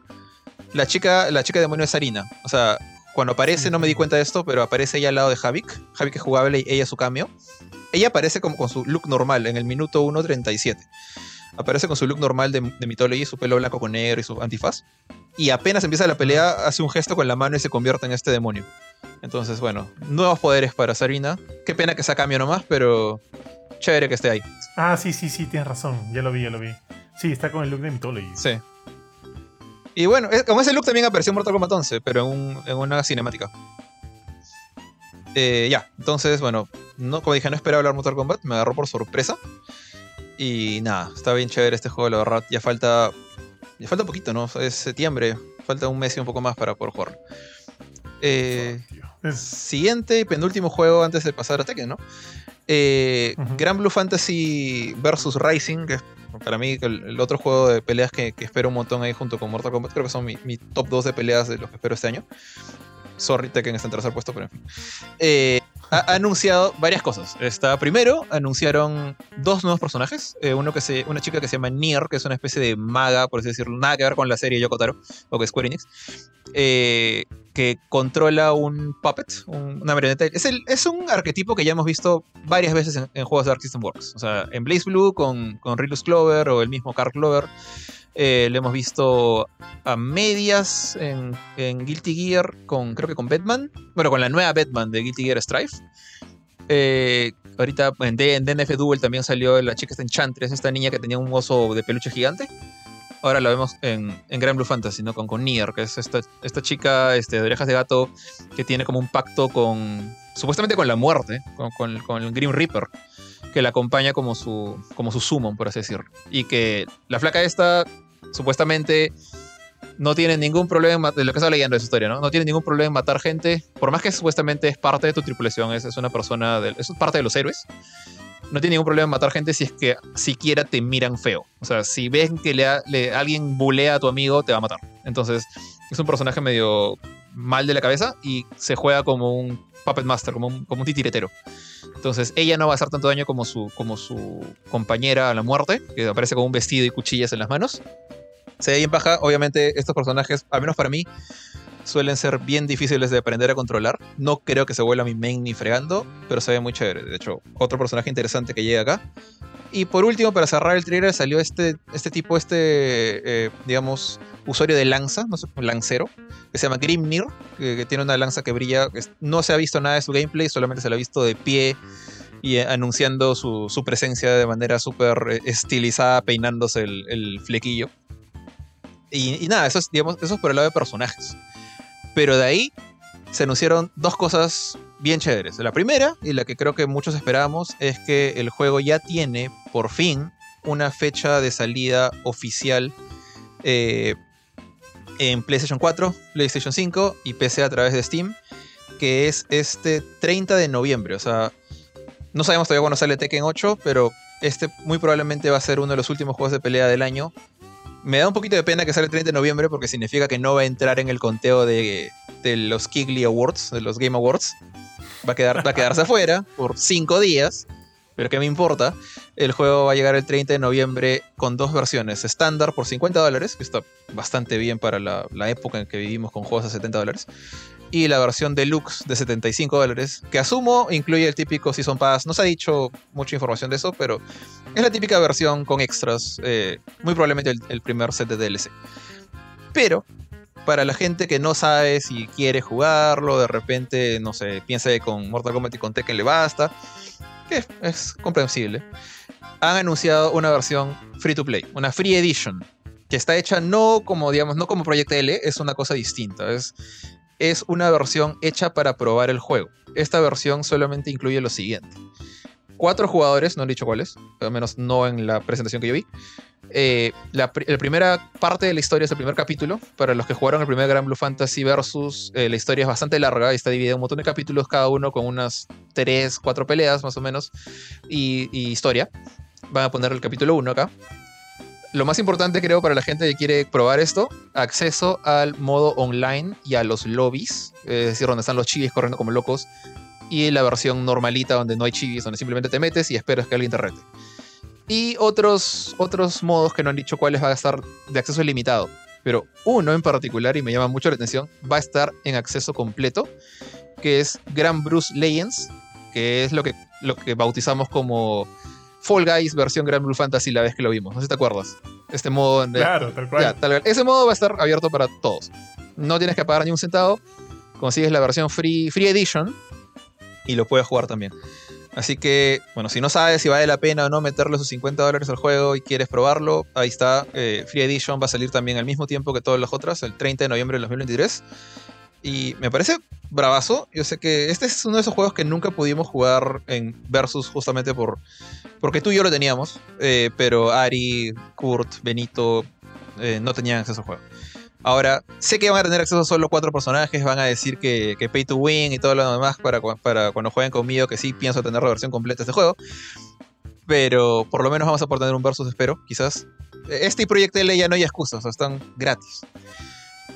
Así que nada, eh, muy chévere, muy chévere los anuncios por parte de Cygames. Eh, obviamente Arc System Works también sigue siendo el desarrollador de este juego. Y a diferencia del Grand Fantasy Versus anterior, este recordatorio nomás va a tener rollback, así que probé la beta, la beta estuvo bastante bien, eh, bastante fluido todo. Por ahí me tocó un lag una vez, una persona con lag, pero, pero el 90% de partidas se edita, así que muy chévere lo que se viene. Y ahora sí, no sé si quieres mencionar esto antes de pasar al, al último Quiero, quiero mencionar algo, pero de hecho, este, más a disculpar, Jorge, tiene que ver un poquito con el juego anterior, con Mortal Kombat 1, porque ya recibimos la nota de prensa de este último tráiler y te da algunos detallitos de los jugadores. Te los leo rapidito ya. Dice lo siguiente, mira, los tres personajes, y ya sabemos que son Reptile, Ashra y Havik, que proceden de reinos diferentes, se muestran en un nuevo tráiler titulado The Vanish, que incluye un primer vistazo al juego y a la historia.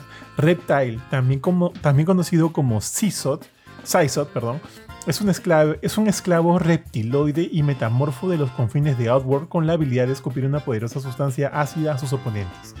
No da más detalles de él. Ashra es un demonio del Netherrealm que ha abandonado sus ideologías malignas y ahora lucha con una daga Cris encantada en su búsqueda de la absolución.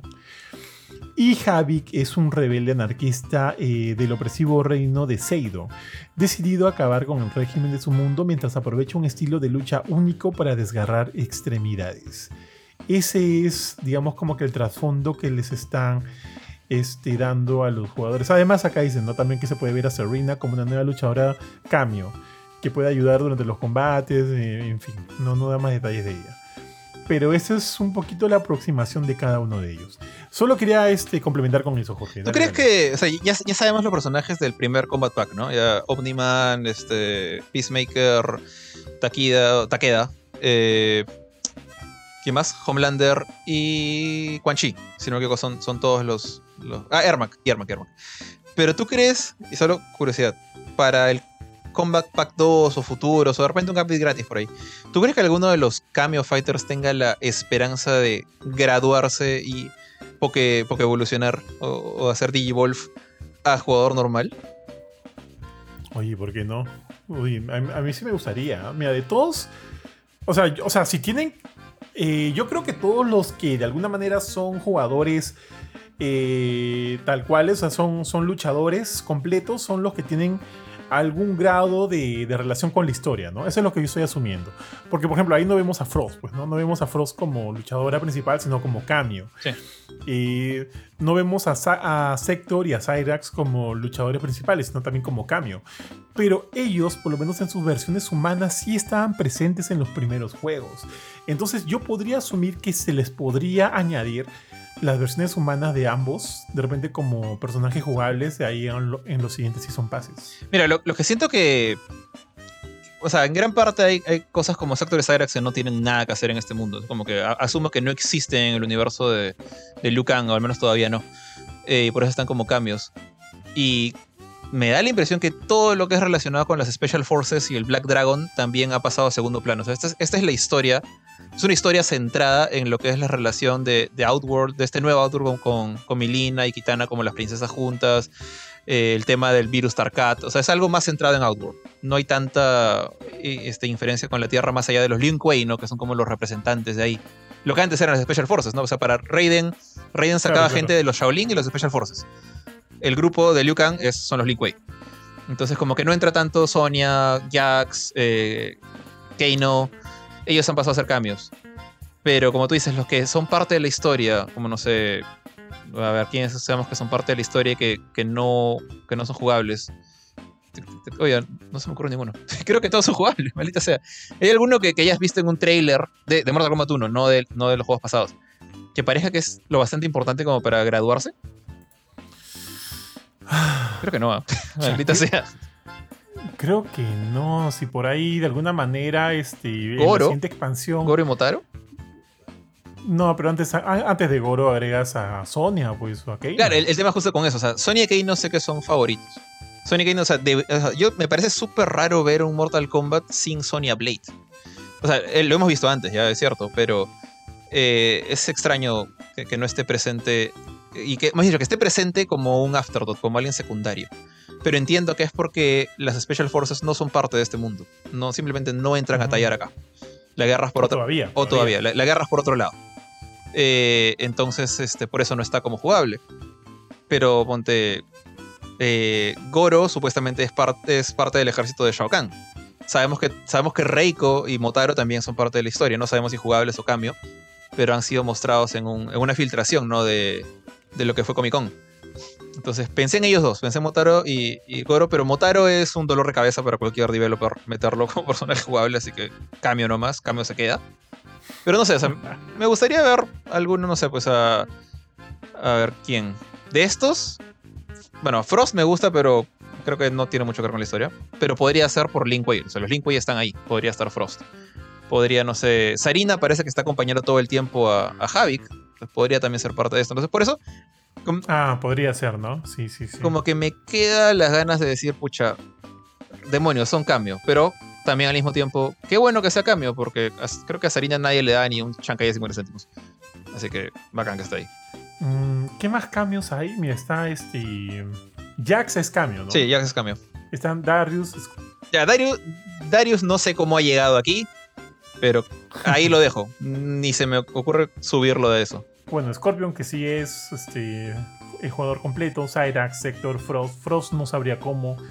Keino, Keino, bueno. Goro, Johnny Cage, Sonia, Jax y Aaron Black. Black. Aaron Black es- se ha mostrado, no lo he visto, o no lo recuerdo.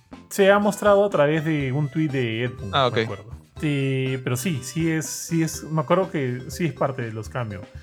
Ah, mira, de todos ellos, que sea parte de este mundo, Goro.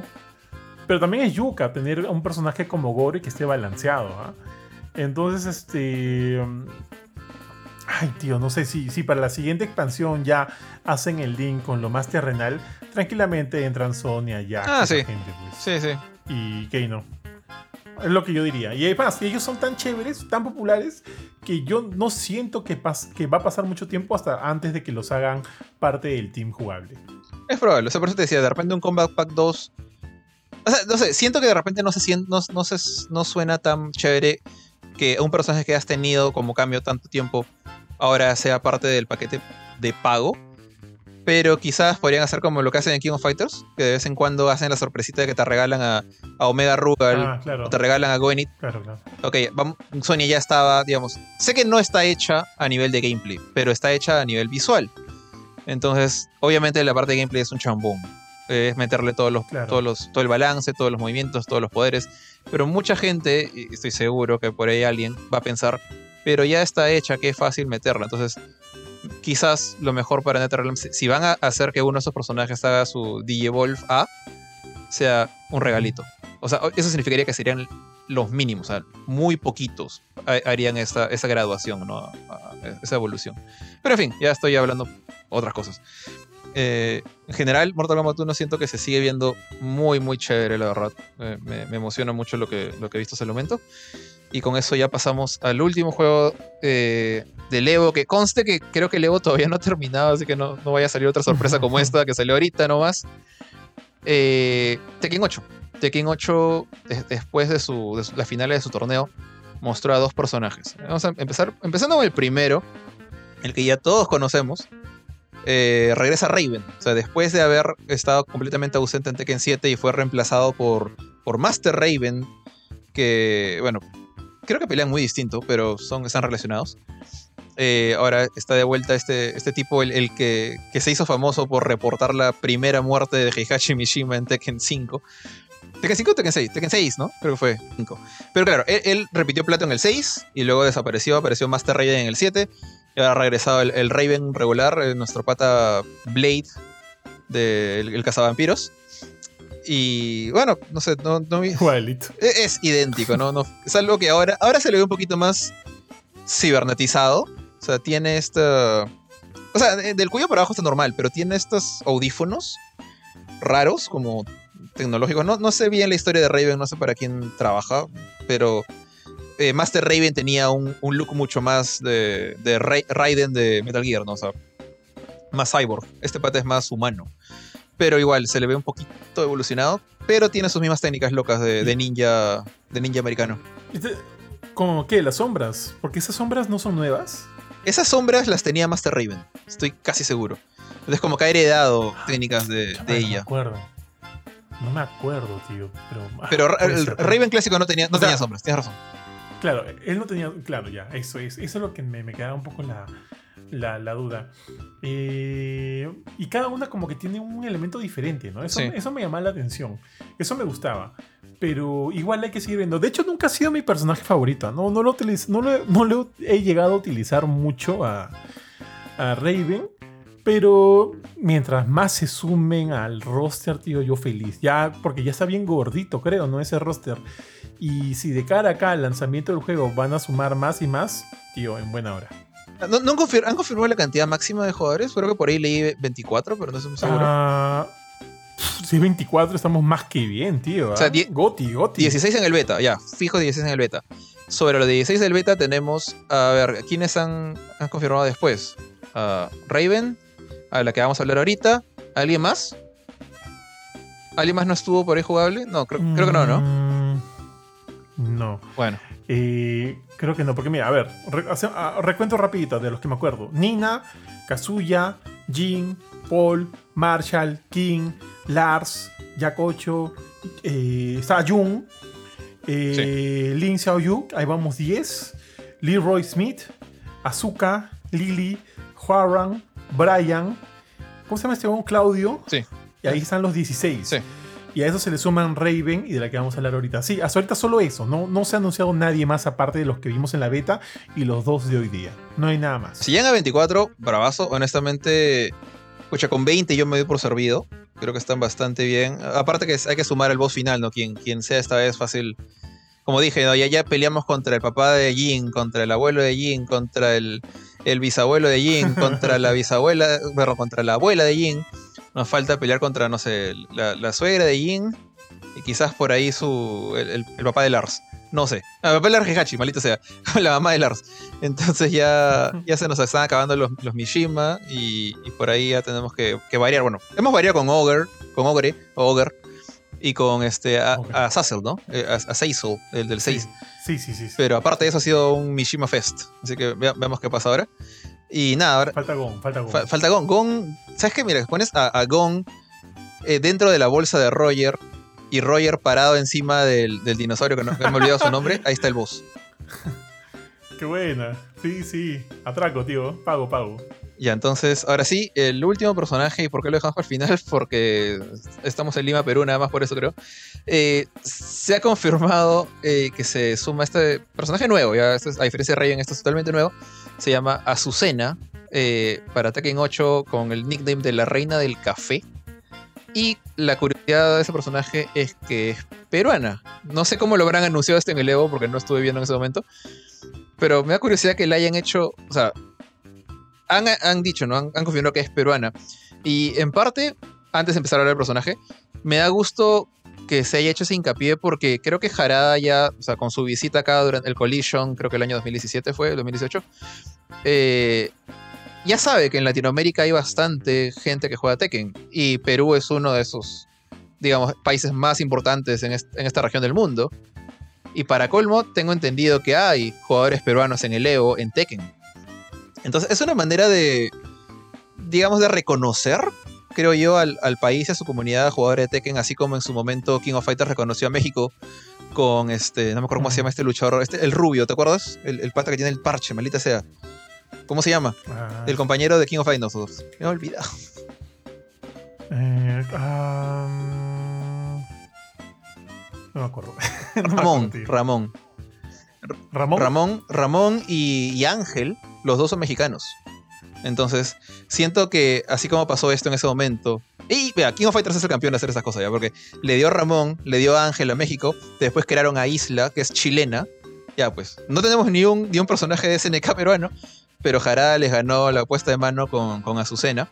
Eh, y chévere, la verdad. Este, muy aparte de que me causó un poquito de cringe el Soy la reina del café que grita al comienzo. eh, está bonito su nivel, ¿ah?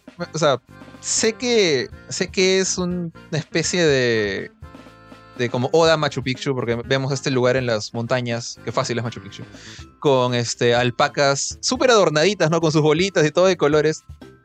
eh, ahí paradas al, al costado de lo que es la granja de Azucena, donde están eh, cultivando café. Eh, se ve bien bonito el lugar. Es, yo creo que es Cusco, o sea, no, no hay forma de que esto no sea Cusco. Una parte súper fancy de Cusco.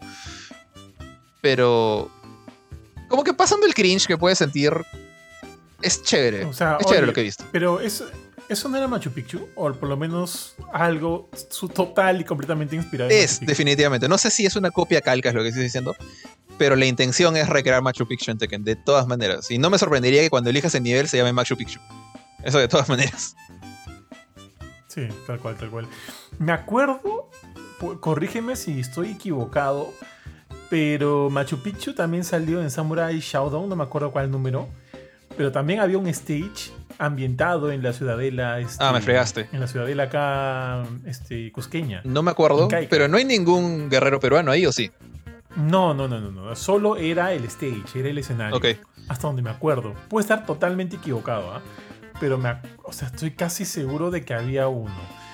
Y me acuerdo también, tío, que en Shadow de Tomb Raider, Lara Ah. Croft nos visitó también. No, sí, sí, o sea, juegos como ese no, no es su peor joven. Yo creo que ya es, ya es casi típico que los héroes de algún lado de, de otro país vayan a Perú a buscar ruinas, a buscar este, civilizaciones perdidas y cosas así.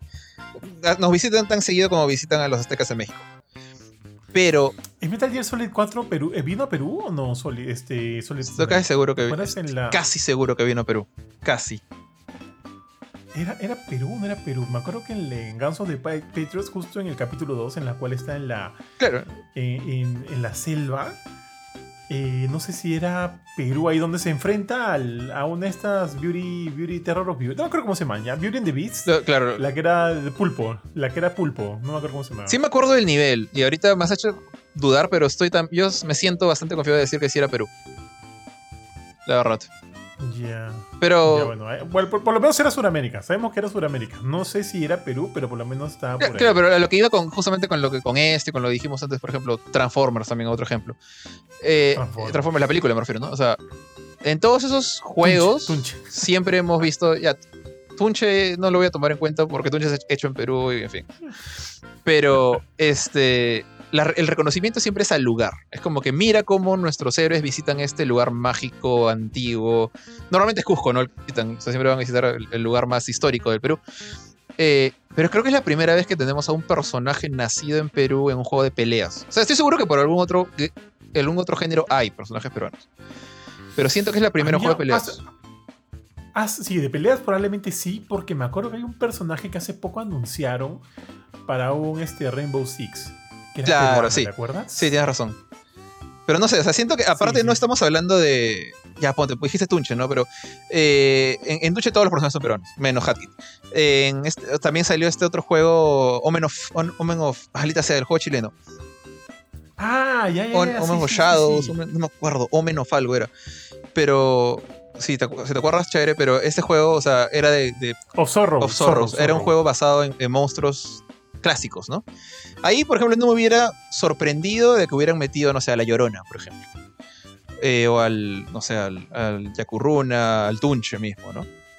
Pero ver un juego grande, es un juego con... ¿Cuántos años tiene Tekken? Pues desde el Play 1. Como Tekken, o eh, un equivalente hubiera sido Street Fighter o King of Fighters. Mortal Kombat quizás no tanto porque ellos tienen como que su mundo propio y hay gente que se mata que de otros, de otros reinos. Ahí no, está bien, es, es su mundo. Pero este tipo de juegos de peleas donde suelen jalar representantes de diferentes países de nuestro mundo real, creo que es la primera vez que, que aparece uno peruano en uno de esta magnitud. O sea, como dije, King of Fighters ganó el puesta a mano con, con Chile, con, con Isla, pero creo que, o sea, Tekken hace mucho tiempo tiene a King, que es mexicano. Pero King of Fighters le dio a Chile Isla, ahora creo que es la primera vez que vemos a un personaje peruano con Azucena en Tekken 8. Aparte, Perú está de moda, tío. Gracias Transformers. No sé, pero. Pero, o sea, es chévere. O sea, no, no sé. No, no entiendo bien ahorita si encaja con mi estilo de combate o no, pero. Ya, ahora sí, hablando del personaje, maldita sea. Eh, Ya, ya, pero un ratito, un ratito. Déjame bien rapidito Dale, solo Dar, dar un comentario antes de pasar ya al, al estilo de lucha de, de Azucena. Este, a mí también me gustó bastante, ¿ya? Me gustó... un A, a mí no me dio cringe, para serte sincero. Como me dijiste que, que te había dado un poco de cringe, a mí la verdad que no, ¿ah? Porque desde la presentación, o sea, la, la- a la personaje, al personaje se le ve súper cheerful. Acá hay este escenario que, que evidentemente es Machu Picchu. Vemos a la, a la llamita. las a llamitas. los músicos. muchas llamitas. Las, llami- las llamitas, vemos a los músicos cusqueños. A mí me gustó, me pareció feeling. Pero por ahí habían cosillas que decía, oye, esto como que no es tan peruano del todo. Por ejemplo, la música, yo le hubiera puesto más quena, más este. que- qué sé yo, ¿no? Porque hasta por momentos me pareció un poquito. Ay. No sé, un ritmo ahí medio, medio brasilero, ¿ya? Porque inclusive la, la flaca, este, Azucena hace unos pasos que me recuerdan al inicio de, de una capoeira, ¿manjas? Por ahí como que me recordaba un poquitito, dije, puede ser, pero bueno, en fin, al final tranquilamente me puedo, puedo comprar la idea de que es Perú, sí, no, o sea, sí la compro, sí la compro la idea de que es Perú, pero por ahí tiene detallitos que no son necesariamente de la región. Por ejemplo, también estuvimos hablando de este tema del café, que si bien eh, lo dijimos, estábamos comentándolo antes de, de iniciar la grabación, si bien digamos como que el café no es nuestro mayor producto de exportación, no me molesta. No me molesta, pero cuando hablamos de café, yo automáticamente, sí, pero automáticamente pienso en Colombia. Y sí, eh, sé que, yo sé que acá el café peruano también es muy rico, también es este, bastante importante. Y probablemente me estoy zurrando en muchas marcas de café que se exportan de aquí, de, de Perú. Pero, tío, o sea, tocando tierra, tú escuchas café en Sudamérica y piensas en Colombia, ¿o no? La verdad, la verdad, sí. O sea, y yo cuando pienso en exportación peruana, creo que lo primero que pienso es en eh, la lana de las alpacas. eh, que- y, y los precios exorbitantes que tienen fuera del país. Y cuando veo una alpaquita en el nivel de... Yo hubiera pensado en por qué no le hacen exportador de telas, pero... En fin, café. Eh, sé, sé que el café peruano es de buena calidad, eh, de muy buena calidad. Eh, por ahí este, JB me decía que es el mejor del mundo. No tengo, ah, digamos, garantía de poder decir esto. Soy un poco ignorante. No tomo café, sorry, no tomo café ni siquiera en mi ma- mis mañanas, mis desayunos. Es que, es que puede ser, ¿ya? Es que puede serlo. Ah. Pero, pero, eh, pero el café no es lo primero que se te viene a la cabeza cuando piensas en Perú. Ese es el punto. Es verdad. Pero, o sea, mira, tampoco tú, tú me decías por así por, por bromear la, la- la reina de los cuyes. Tampoco no puedes elegir una cosa tan, tan nicho, por, por decir otra cosa. O sea, porque me dices la No, reina de los cuyes, ¿qué haces con los cuyes? Vendes cuyes y cualquier persona te le dices, ah, es que los cocinas y armas escándalo en más del 80% del mundo, porque ahí los, los No, cuyes son mascota. No, tal cual, pero a lo, a lo que, a lo que yo, cuando te puse el ejemplo de los cuyes, era como que yo siento que por lo menos el cuy es más peruano que el café, entre comillas, ¿ya? Por, o sea, es bien subjetivo, esa es la palabra que no me salía, es bien subjetivo, ¿ya? Bien, porque obviamente para la gente acá de Perú que trabaja en el café y que trabaja este, día a día exportando el café, para ellos de repente el café es lo más importante acá del, del- del Perú y al, al- al- ver el tráiler dicen, oye, qué genial, esto me o representa. sea, ahorita póngale, póngale marca Perú a, a- a los a los discos que van a llegar a fandom, eh, lo gamers y a polvos. ya, pero sí, entiendo lo que dices. Pero dale. O sea, como yo te digo, o sea, para ellos, los exportadores de café del Perú ven ese tráiler y dicen, esto me representa y bien por ellos. Mi main Pero como te digo, esto puede ser, esto puede ser, mi main, esto puede ser bien subjetivo, bien subjetivo, porque para mí, como te digo, cuando yo pienso en café acá y sé que hay café muy bueno y lo que quieras, y desconozco de repente muchas marcas y muchas cosas, cuando pienso en café yo pienso en Colombia necesariamente. Y cuando puse el ejemplo del cuy, yo- para mí, o sea, desde mi punto de vista totalmente subjetivo, como limeño que ha ido varias veces a Cusco, que tengo a mi esposa cusqueña, mis suegros son de Cusco, no sé, pues yo eh, relaciono al cuy con el Perú. mucho más con Cusco, con el Perú, que con que, que el café. Para mí, Ajá. el cuy es más representativo del Perú y de Cusco que el café. No digo que sea la mejor opción para ponerla en el juego, no como que yo soy productora de cuyes y qué sé yo, no. Digo que representa más a Perú y a Cusco que el café. Lana representa para mí más a Perú, a Cusco que el café. El ceviche representa más a Perú y a la costa que el, que el café. Ok. A eso me refería. Yo sí siento, lo, entiendo el punto de que pudieron haber elegido un producto más representativo del país, sí. O sea, definitivamente alguien ha hecho chamba, ha- han visto qué son las mejores cosas que se exportan y por ahí deben haber encontrado lana, papas, cuyes y café. Y siento que lo más, digamos, cotidiano, lo más que, que sabes que el resto del mundo puede relacionar a, su estilo de vida, sea que vivas en Inglaterra como Pancho o que vivas acá en Perú, es el café. Entonces, de, de esas cuatro cosas que he dicho, ¿no? Entonces me parece que ha sido una cosa de más de elige un, un punto medio correcto, un, un homogéneo, un homogenizador general, y por eso eligieron esto. Cuando también quizás pudo haber sido la lana, quizás pudo haber sido una mejor opción, pero dudo que hayan tenido un peruano como este consultor, eso sí. Pero de que han hecho su chambita, por lo menos han metido Wikipedia a buscar mejores exportaciones peruanas, sí. Pero Sí, tal cual. tal cual. Definitivamente yo siento que hay mucho que agradecer. Por más que yo no soy el gran fan de decir producto peruano, por ejemplo, me va y me viene si Transformers se grabó en Perú. Sé que Cusco ganó un montón de plata por eso y chévere, porque han, han mejorado el turismo y todas esas cosas. Pero o sea, no voy a decir que Transformers es un, Perú, es un producto que representa el Perú. O sea, se llevó a cabo la aventura, se llevó a cabo en Perú, sí, pero no hicimos, no, nada de, de Perú fue la gran cosa en, en este sitio más que un hueco en el piso en Cusco. Entonces, fuera del spoiler. Eh, en cambio acá, o sea, tener a un personaje que es peruano de, como parte de un juego que tiene una gran comunidad de fanáticos acérrimos, varios de los mejores jugadores del mundo son peruanos de Tekken y ser de cierta forma reconocidos por, por y su equipo y banda de Namco, es una cosa chévere. Me parece muy bacán. Como dije, de repente también lo mismo pasó con King of Fighters, con SNK creando a Ramón. eh, Ángel no tiene nada mexicana más que su, más que su nacionalidad en su DNI. Pero Ramón eh, sí lo representa bastante bien, el estilo de, lucha mexicano aérea. Isla es otro problema, entre comillas, porque más allá de, no sé qué tiene de chilena la, la chica, es grafitera, es una cosa de exportación de, de- de Chile, no sé, no creo. Pero siento que Azucena representa esto mejor que la misma isla. O sea, quizás al nivel de Ramón. Y me parece chévere. Entonces, Sí, sí, tal cual. Ojo, lo mío no era una queja, ¿eh? era un detallito nada más, porque, o sea, ella está ahí representando su propia granja de café y bravazo por ella. Y me gusta, o sea, a mí me gusta la representación. Creo que se ve bonita. Si me representa o no, yo creo que, o sea, me da gusto que exista y sí me da ganas de jugar con ella. Yo lo decía nada más como que, como, como un detallito, ¿ya? No, no era una queja. En verdad, no era una queja. Es más, que exista también me hace pensar de que de repente van a haber opciones de que por ahí ponte que Jarada vuelva, tío, otra vez cuando haga su tour de tu- su tour de, de, de- de marketing, regrese otra vez a Perú y podamos ahí comentar eso.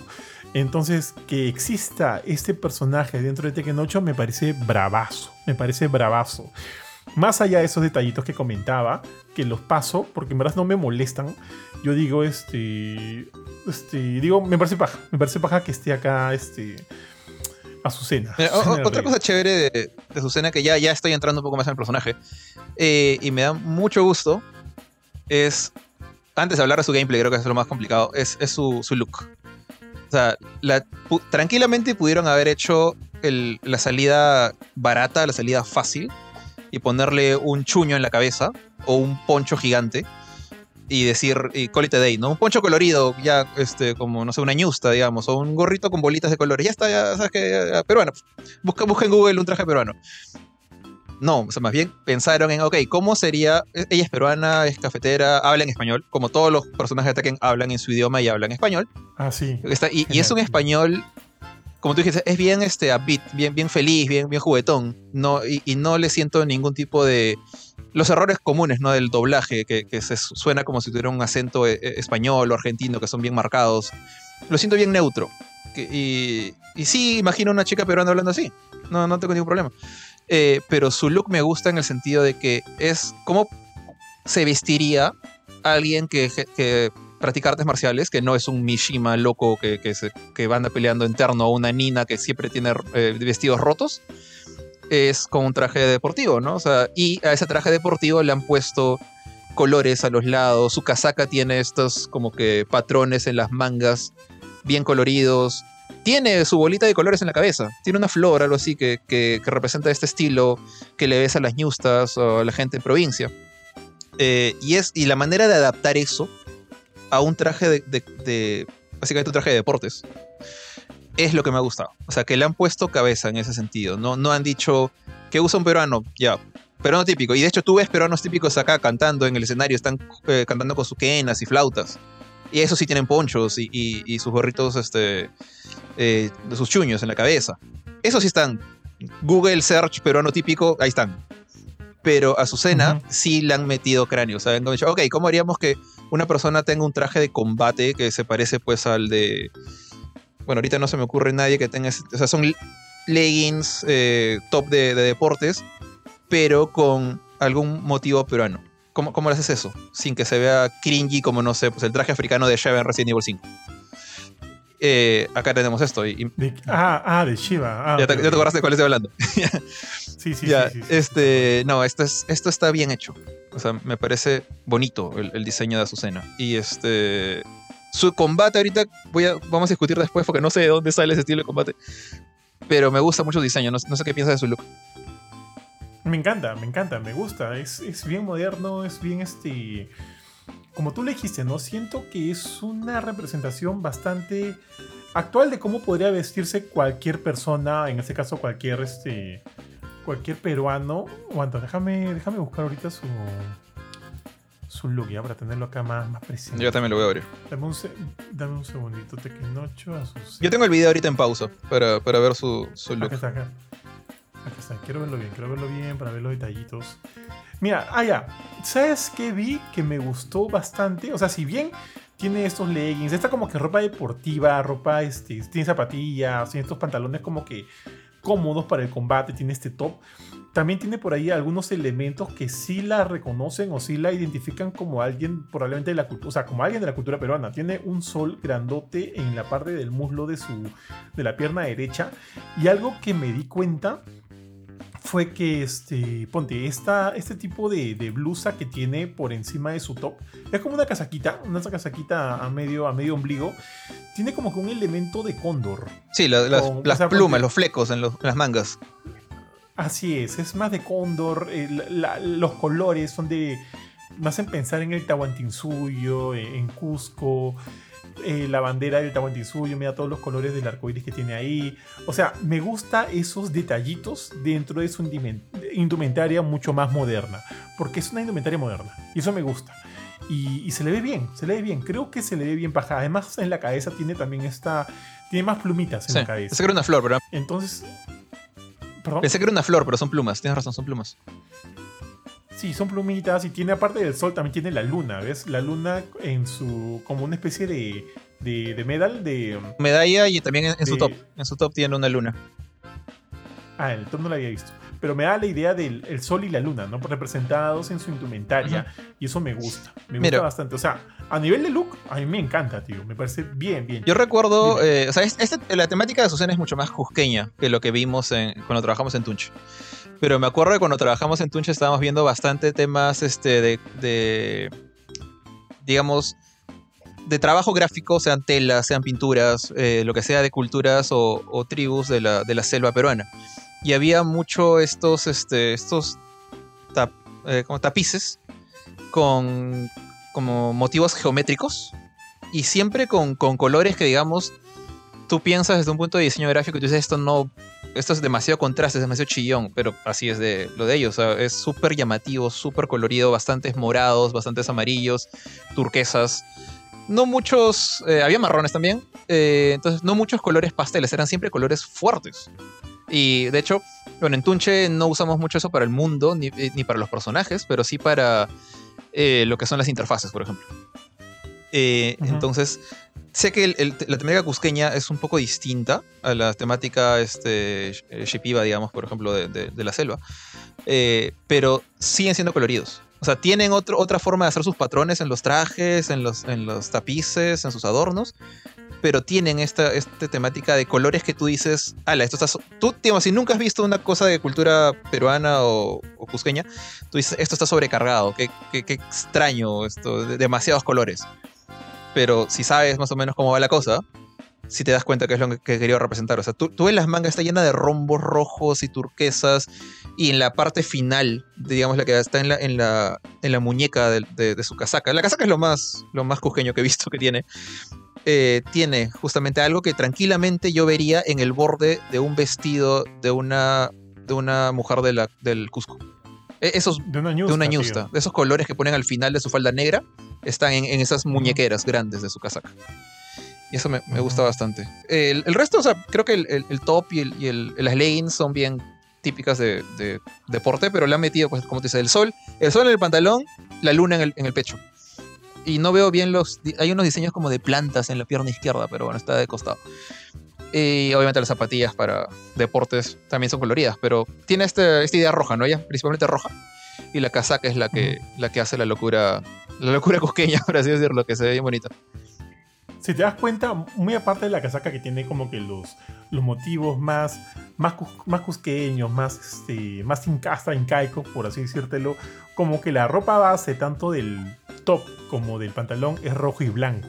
Ah, buen, buen dato, no me di cuenta de ese detalle. Sí, pues el, el pantalón, bueno, tiene el, el cinturón, digamos, de, su, de sus leggings son, es gris y tiene un... Parece que tuviera una especie de protector debajo del top que también es gris, pero un gris clarito. Entonces supongo que esa es la intención, ¿no? Rojo y blanco. No lo había... No me había percatado eso. No veo... Sí, el top también tiene, también tiene ese rojo y blanco. sí, no tiene mucho blanco, es este- pero suficiente, creo. Yo, yo creo que la franja es, como la selección como perdón la camiseta de la selección nacional de fútbol no que puede ser toda blanca con una franja roja o toda roja con una franja blanca acá evidentemente tenemos como que una, una un mayor asentamiento una mayor este o sea un- una mayor cantidad de rojo Sí. Pero con el, con el detalle del blanco ahí bien, este, bien entrelazado. Porque se ve, o sea, es imposible no ver esa franja blanca dentro de todo ese rojo. Que para mí este, huele a Perú en to- por todos lados. Sí, o sea, yo pensaba, estaba como que pensando, ¿qué es esta cosa que está abajo, que se asoma debajo del top? Pareciera como si tuviera un tipo de protector este, un poco más grueso, ¿no? Debajo del top. Y es blanquito. Entonces, Ah, ¿A eso te refieres? Porque la franja que, que está en el pecho, directamente en, en el busto del top, es una luna. No, no, no, no, no, no. Es como, mira, la franja del pantalón que viene de- de- del, del tobillo hasta su hasta la cadera, Ah. sube, sigue subiendo. O sea, obviamente ahí se- el, el- el estómago está desnudo. Sí. Pero si le quitaras, ponte, le quitaras la casaquita, ves que ese top es todo rojo, pero esa misma franja por los dos lados sigue subiendo. Por momentos del video donde se ve que, que hace golpes, vas a ver ahí la franja bien grande. Ya, sí, la foto que estaba viendo no me ha ayudado mucho, pero tienes razón. Ah, ok, ok, buen punto. ¿Qué baja? Ese detalle, sí, acabo de encontrar una imagen que, que se ve más un poquito la franja. Y sí, pues. Ya, o sea, imagina- imagínate un, imagínate un leotardo de cuerpo entero, todo rojo y con esas franjas blancas que van desde el tobillo hasta el pecho. Se- sería algo así. Pero acá obviamente está cortado en, el- en la parte del estómago, ¿no? Porque ahí está, ahí está desnudo. Pero es eso, es, o sea, la franja blanca siempre está presente, está en el mismo top. Sí, acabo de verla. Es una franjota ya. eh, tenía que verla de perfil. La estaba viendo de frente a la pobre y no me di cuenta. Es la bandera de Perú. Todo su pantalón es la bandera de Perú. Tienes razón. Y bravazo, Sí, me parece bravazo. O sea, eso. Sí, me- a mí me encanta. Me encanta el diseño. Y creo que ahora sí podemos empezar a hablar más, más este, un poco más del. Sí. Ah, no, antes de, de meternos al tema técnico de, de peleas, quiero hacer un hincapié, tío, en los escenarios. Porque hemos visto dos, dos importantes. Uno donde está mechando, o sea, al inicio del tráiler, en esta. eh, parece que es el Machu Picchu, ¿no? En estas ruinas de la, de la ciudad arqueológica de- del Perú. Está mechando ahí, eh, como que en uno de los llanos, vemos en el trasfondo las casitas, vemos la- las llamitas, a las personas que están viendo, que obviamente tienen todo el look de, de ser de Cusco. Pero luego hay otro escenario, que es como que el escenario especial cuando se rompe el básico, donde llegas a una especie de, de santuario inca, con un montón... Eso ya es en la, casi en la última parte. Sí, cuando rompe la pared. Este, Jorge Rompe el piso, Sí. rompe el piso, sí. Rompe el piso, bajan y parece un santuario, obviamente ya con muchos más motivos incaicos, inclusive vemos como que elementos medio este medio espirituales ahí. Vemos como almitas, almitas de color verde, qué sé yo. Y por ahí, por ahí como que elementos cusqueños, detalles. Vemos por ahí, veo este, estos especies de escudos con el tumi. Y me gusta, me gusta porque sí lo siento peruano. Y me parece paja, tío. Me parece bien paja. No sé cómo los Es como, o sea, arrancan básicamente al costado de la casa Azucena donde está su, su cultivo de café. Y, y, poco a poco, bueno, este, es como que poco a poco te vas adentrando a las ruinas. Porque primero creo que empuja a Yun por la pared y baja a una zona que el, que el ya, primero arranca en una zona donde, como dije, está al costado de su cultivo, ves a las llamitas por ahí. Ojalá las puedas patear así como los sapos, ¿te acuerdas antes en Tekken 5? Claro, claro. Ya. Sí, sí, o, o las ovejitas, creo que había en otro nivel, no me acuerdo, pero me encantaba patear niveles en Tekken. Ya, en fin, la cosa es que empiezas en una zona de, de pasto, digamos, pasto con unas cuantas líneas de piedra. Luego patean a, a Yun a través de una pared y esto te lleva a un lugar que ya es una ruina. O sea, es, es una ruina externa, como Machu Picchu. Estás en una parte al aire libre, pero el piso es de piedra, las paredes son de piedra antigua, o sea, son piedras superpuestas, ¿no? Y eventualmente a la pobre Lilith a la que la revientan contra el piso, y llegas a una zona que parece que ningún arqueólogo ha llegado jamás, porque está lleno de monedas de oro. Tu, Ah, tumis, sí. otros adornos, bueno, no sé si es un tumi exactamente, eh, creo que son otras representaciones, representaciones de Huiracocha y demás. Eh, hay unos cráneos verdes brillantes, hologramas. Hace lo que te decía como si fueran almitas, eso me refería. Sé que son. Pero no sé si. Eh, no, sí, no, no, no, tengo nada en contra de ellos. O sea, es un lugar súper tétrico, supuestamente, pero lleno de oro, que es básicamente una de las cosas que, que hacía famoso, que hace famoso al, al, imperio incaico, ¿no? O sea, la cantidad de oro y plata que utilizaban para todo. Y no sé si usaban monedas, pero hay un montón de monedas en el piso como si fuera una, una guarida de un dragón. Eh, y bueno, han hecho también como chamba y parece que han encontrado los tumis y otras cosas para crear el escenario. Es, es una arena, es, es, una cosa circular, llena de, de tumis y calaveritas eh, holográficas de Indiana Jones. Y bueno, esos son. Es, es, un solo escenario, pero en tres partes, ¿no? Que se ve bien, bien paja. Sí, ve bravazo, ve bien, bien bonito. Yo creo que ahí han tenido mucho cuidado con, con, con, tratar de brindar detalles que nos hagan pensar de que en efecto estamos en, en territorio peruano, en territorio con, con, historia incaica, ¿no? Y que, y que a mí, como te digo, a, a mí como peruano me, me, gusta ver y estoy, estoy satisfecho. Me parece bien. Creo que, como te digo, han tomado ahí el suficiente cuidado para darnos un escenario que está a la altura del diseño de Azucena. O sea, ambas cosas están muy, muy bien. Y ahora sí, con eso de lado, yo creo que ya pasamos quiero, al tema. Quiero hacer una, una, queja de una cosa que sí no me ha gustado mucho. Ah, ya, del, dale, dale. Puede ser el trailer nada más ya. No sé quién ha hecho los subtítulos, pero es un sopenco. ah, sí. todo, lo, que, sí. lo que dice Azucena está en español, como dijimos hace un rato, está en castellano. Y los subtítulos muy pocas veces traducen lo que ella está diciendo. Ahorita, por ejemplo, acabo de ver cómo le. Este, hay una parte en la que dice como que listos para el espectáculo de Azucena. Ella en español y abajo dice como que Are you ready yet? O Are you ready now? Es como que. Ok, va. Okay, ok, lo intentaste. Y al, al, al, final, por ejemplo, hay una parte en la que le, le, gana a Lily y le dice no tienes suficiente nivel en español. Y abajo dice, ¿has tomado tu café hoy? Es como que, ok, acá, ¿qué, qué pasó acá? ¿Por dónde? Entonces ya, este, yo le voy a echar la culpa al trailer. Quiero, porque el, el, el, font que utilizan no es el font que utiliza el juego que utilizaba en la beta. En la beta utilizó otro font. Así que de repente solo metí de pata de la persona que hizo el trailer. Pero ahora sí podemos pasar a hablar de, de su forma de pelear. Tal cual, tal cual. Eh, sí, sí me, sí me, había percatado de lo, que había, de lo que dices, pero hasta ya me había olvidado. Pero sí, en efecto, es tal cual lo dices, tío. No, no está bien trabajado ahí. Pero me.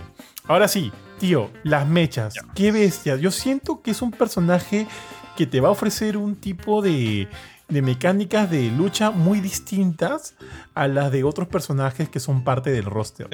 Ella tiene, ella tiene este elemento, o sea, mira, antes, yo creo que, o sea, lo que más de alguna manera la, la diferencia es este elemento de, de poder esquivar que no sé muy bien cómo va a funcionar, pero eso, junto a las tremendas patadas que lanza con, con otros, con algunas llaves que también me recuerdan a Kim, pero obviamente no tan, no tan complejas como las que hace él, uh -huh. me hacen pensar en un personaje bien, este, bien completo. Bien completo con un montón de diversidad de golpes. Porque, ojo, esas, esas patadas tienen un buen alcance. Un buen alcance. No sé si van a ser level las de.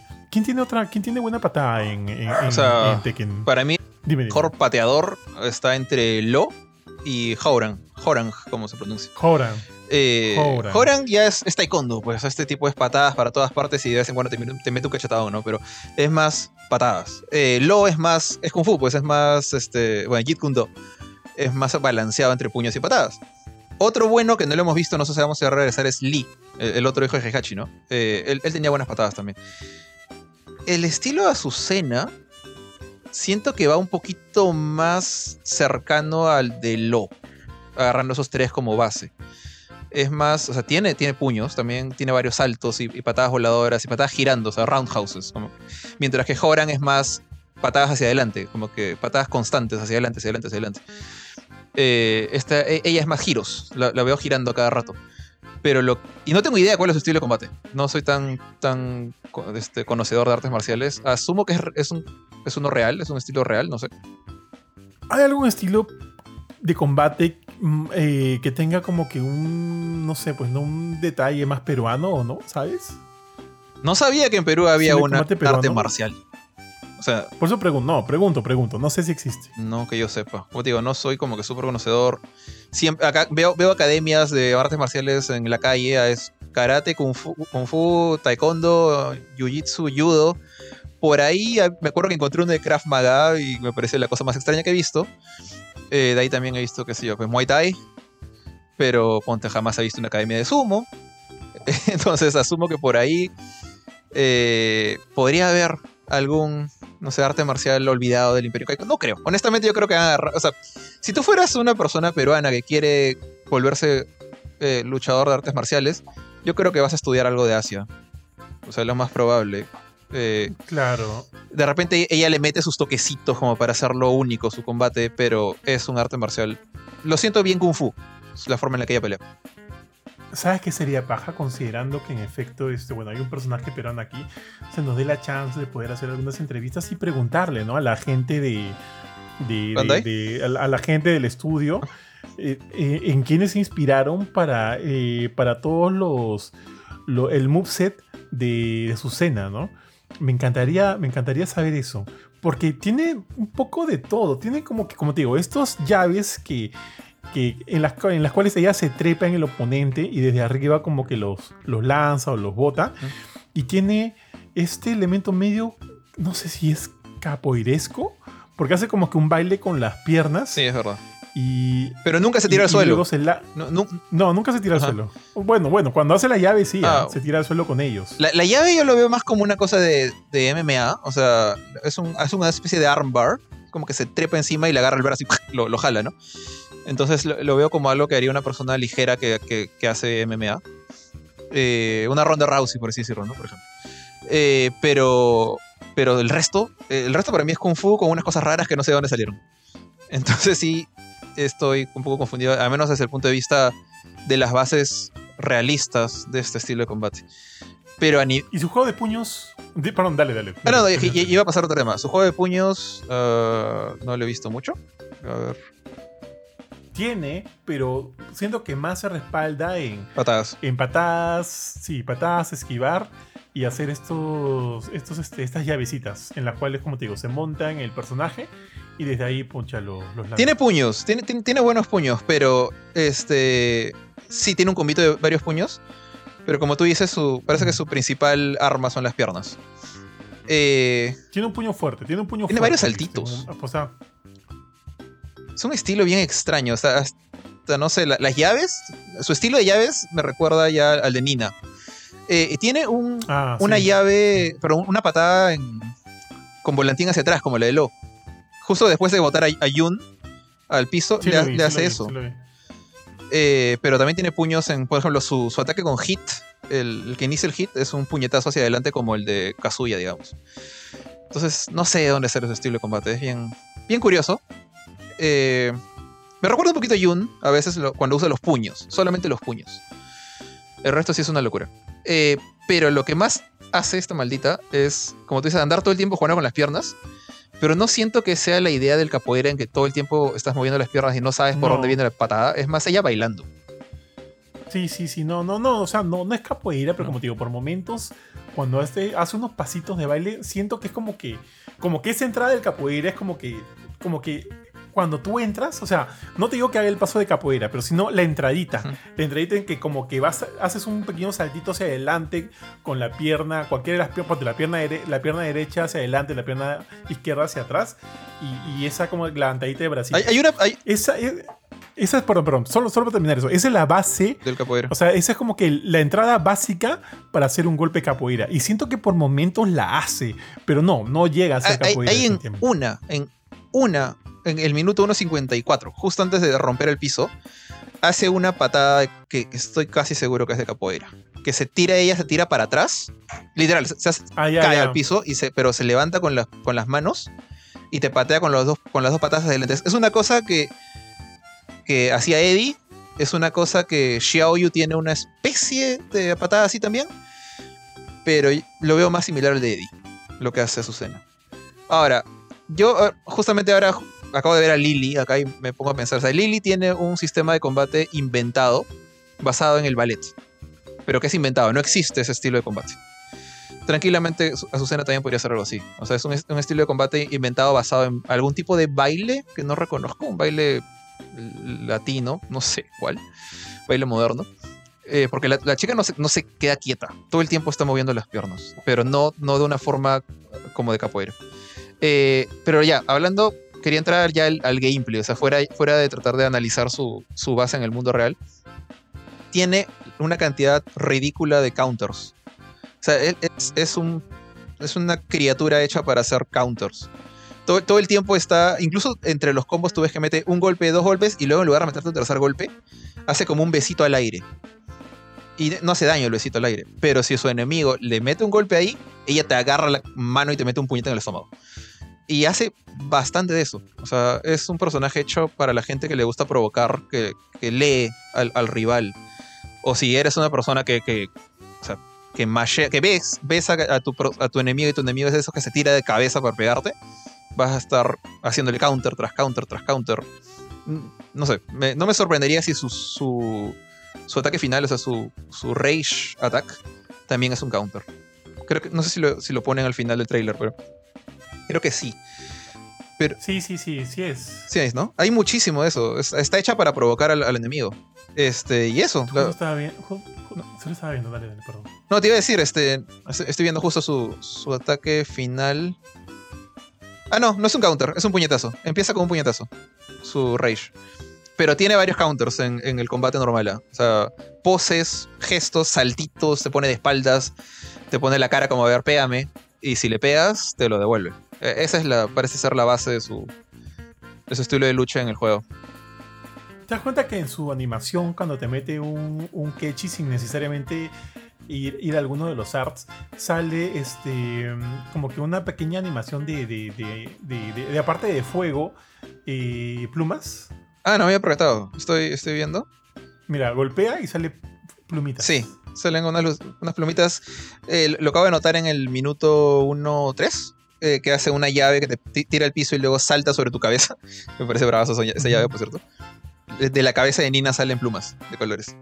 Pero, sí, pero no solo, no solo en ataques especiales, ¿eh? en, varios, en varios ah, que hacen, salen, sale esa misma animación. Sí, sí, tienes razón, varias patadas, acabo de verlo. Qué bonito, o sea, hace que, se vea bien vistoso, ¿ah? bien bonito este, mechar con ella. Me gusta, me gusta. Sí. O sea, hay varios personajes. Jun, Jun me acuerdo que en el beta, en la beta Jun tenía luces por todas partes en sus ataques. Sí, luces blancas. También. Como angelicales, ¿no? Creo que esa es su, su temática de Jun, creo. Eh, en el caso de ella son plumas. Plumas de papagayo prácticamente, no sé, de mil colores. Eh, está bien chévere en general. Eh, no estoy seguro que un personaje a punta de counter sea mi estilo de, de juego, pero sí me gustaría probarla. Me gustaría ver cómo, se maneja Azucena. Está bien chévere. Mira, estaba justo viendo los comentarios en el video del, del tráiler este y muchos comentarios dicen, por ejemplo, The stage is gorgeous. En inglés todos, ¿ah? I love it, the fighting style, the culture, influences, the clothes y, que ame el café. Lo voy a traducir, ¿ya? Ya era hora de que presenten un nuevo personaje. Me gusta ese sistema de, de evasión. Es una perona bonita también, ponen acá. Acá, Tekken siempre sorprende con su variedad de personajes y estilos de lucha. She looks, o sea, ella, este, al parecer, o sea, se ve como que muy divertida de utilizar. Bienvenida a Tekken, Azucena. A la gente le ha gustado, ¿ah? parece como que hay un buen recibimiento del personaje. Todos dicen que les gusta, les gusta, no puedo utilizar, no puedo esperar para utilizarla. Me gusta su personalidad y su playstyle. She looks amazing. Se ve este. Ah, mira acá. She is tricky. My goodness. The Dodges, dicen. ¿no? Claro. She's going to. Sí, los Dodges son todo acá. She's going to be fun to play with. Apparently, someone at Bamco, Bandai Namco Traduce, traduce. was looking. Ah. Aparentemente alguien en Bandai Namco estuvo viendo Kingdom Fighters 14 porque este personaje me da vibras de Sarina. Manja. Sarina. Manja, de Sarina. Bueno. Pero sin usar, pero sin usar capoeira. También pienso que Azucena es posiblemente. Ah, eh, me va a ser me- posiblemente el reemplazo de Josie. me había olvidado por completo de que, de que King of Fighters 14 tenía una brasilera. Pero bueno, ahí ya creo Mm. que Eddie le ganó puesta de mano hace 10 mil millones de años, así que no importa. Sí, sí. sí. Ah, mira, acá esto, esto está interesante. Me da también la impresión de que Azucena va a ser el reemplazo de Josie o de Katarina. O. o- o Chris, eso no sí era Eh, ecuatoriana, creo. No me acuerdo de dónde era yo, sí. No me, acu- no me acuerdo. pero sí me acuerdo de. Yo, yo sí, yo sí se fue- era bien popular en los torneos. Catarina creo que no, me tanto. acuerdo cuándo era. Pero acá el pata está asumiendo que podría ser un reemplazo de ellas dos. A- Acá también dice, mira, eh, nice to see a lady from Perú with a love for coffee. Qué, qué bonito ver a, a una chica de Perú Ah. por el amor con el, por el amor al café. Ah, mira, un comentario en peruano. Como peruano y como me gusta el Tekken, esto marca una sonrisa en mi cara. O sea, mira. Ya, bueno, primero para cerrar el tema, yo sí, yo sí filipina, me había olvidado. Ya, yo sí filipina. Este. eh, Catarina sí, ¿dónde es? Vamos a ver. Solo quiero, quiero ver que, que si no son. Ninguna es latina, pero creo que Catarina sí es latina. Ah, es brasilera, es la tercera brasilera después de Eddie Christie. Ya, ok. Eh, o sea, lo que estaba diciendo al comienzo es. Siento que esta es una especie de gracias. eh, indirecto y de la forma más elegante posible, honestamente. Del Tekken a Perú. O sea, ¿cuánto tiempo ha sido Tekken eh, uno de los principales juegos de pelea del, de- del Perú, de Latinoamérica en general? Pero digamos, vamos a hablar solamente del Perú en este caso. Del Perú, o sea, King of Fighters y Tekken son acá, en Perú, están por encima. Sorry, Mortal Kombat Street Fighter, están por encima de esos dos en nivel de popularidad. En particular, en la comunidad de gente, digamos, que juega juegos de pelea seguido, que le gusta estar en torneos, que le gusta participar de manera competitiva. O sea, Street Fighter obviamente es súper conocido por todo el mundo. Lo mismo Mortal Kombat. Pero es como que esos dos, o sea, King of Fighters y Tekken, pueden ser secundarios en muchas partes del mundo. Pero acá en Latinoamérica son, son, son el rey, son, son, los, son los juegos de pelea de la región, digamos. Y eh, que uno de esos dos juegos de pelea, en este caso Tekken, reconozca a Perú y les diga, sabemos que juegan este juego, ¿qué les parece este personaje de su país? Me parece bravos, honestamente. Tal cual, tío. No, no, no he podido haberlo dicho mejor. Tal cual. A mí también me gusta eso. Me gusta que sea una especie de. No sé si decirle premio, pero sí una forma de, de, brindarle importancia a la región dentro de un juego que lo sigue tanto, ¿no? Acá vemos tantos, tantos seguidores de Tekken, tantos amantes del juego. Tekken está acá desde el 94, 93, por ahí más o menos. Y sabernos representados dentro de algo que nos gusta tanto, de algo de lo que de alguna manera somos fans hace tantos, tantos años, es siempre gratificante. Y paja, paja por el equipo de, de Tekken, paja por Harada, por todo su team, por hacernos eh, parte de, de todo este legado, pues que es Tekken, ¿no?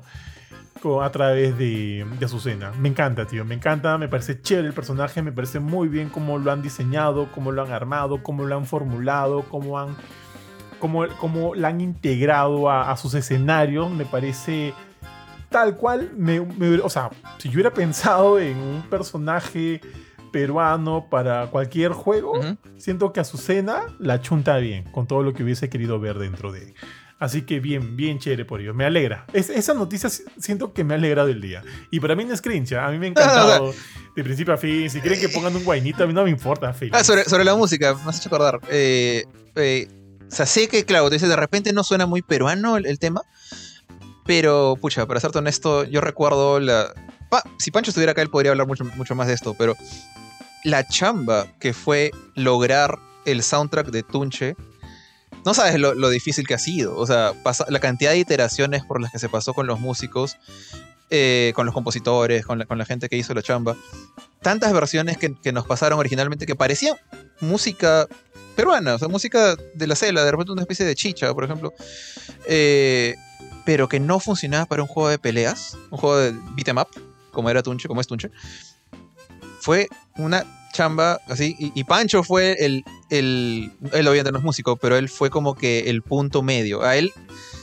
Pancho es mucho más musical que yo. Entonces, entre los dos directores dijeron: Ya, tú vas a ser el. Digamos, el middleman, el, el tipo que, que se comunica entre el equipo de música y el equipo de desarrollo. Y tú los vas a guiar por un camino porque también Pancho era súper este, apropiado para esto, porque él, tú sabes que juega un montón de juegos de, de acción, Devil May Cry, Bayonetta y demás. Eh, entonces, tú sabes cómo, cómo se escucha un juego de acción, tú sabes cómo se escucha la chicha, cómo hacemos que esto se una.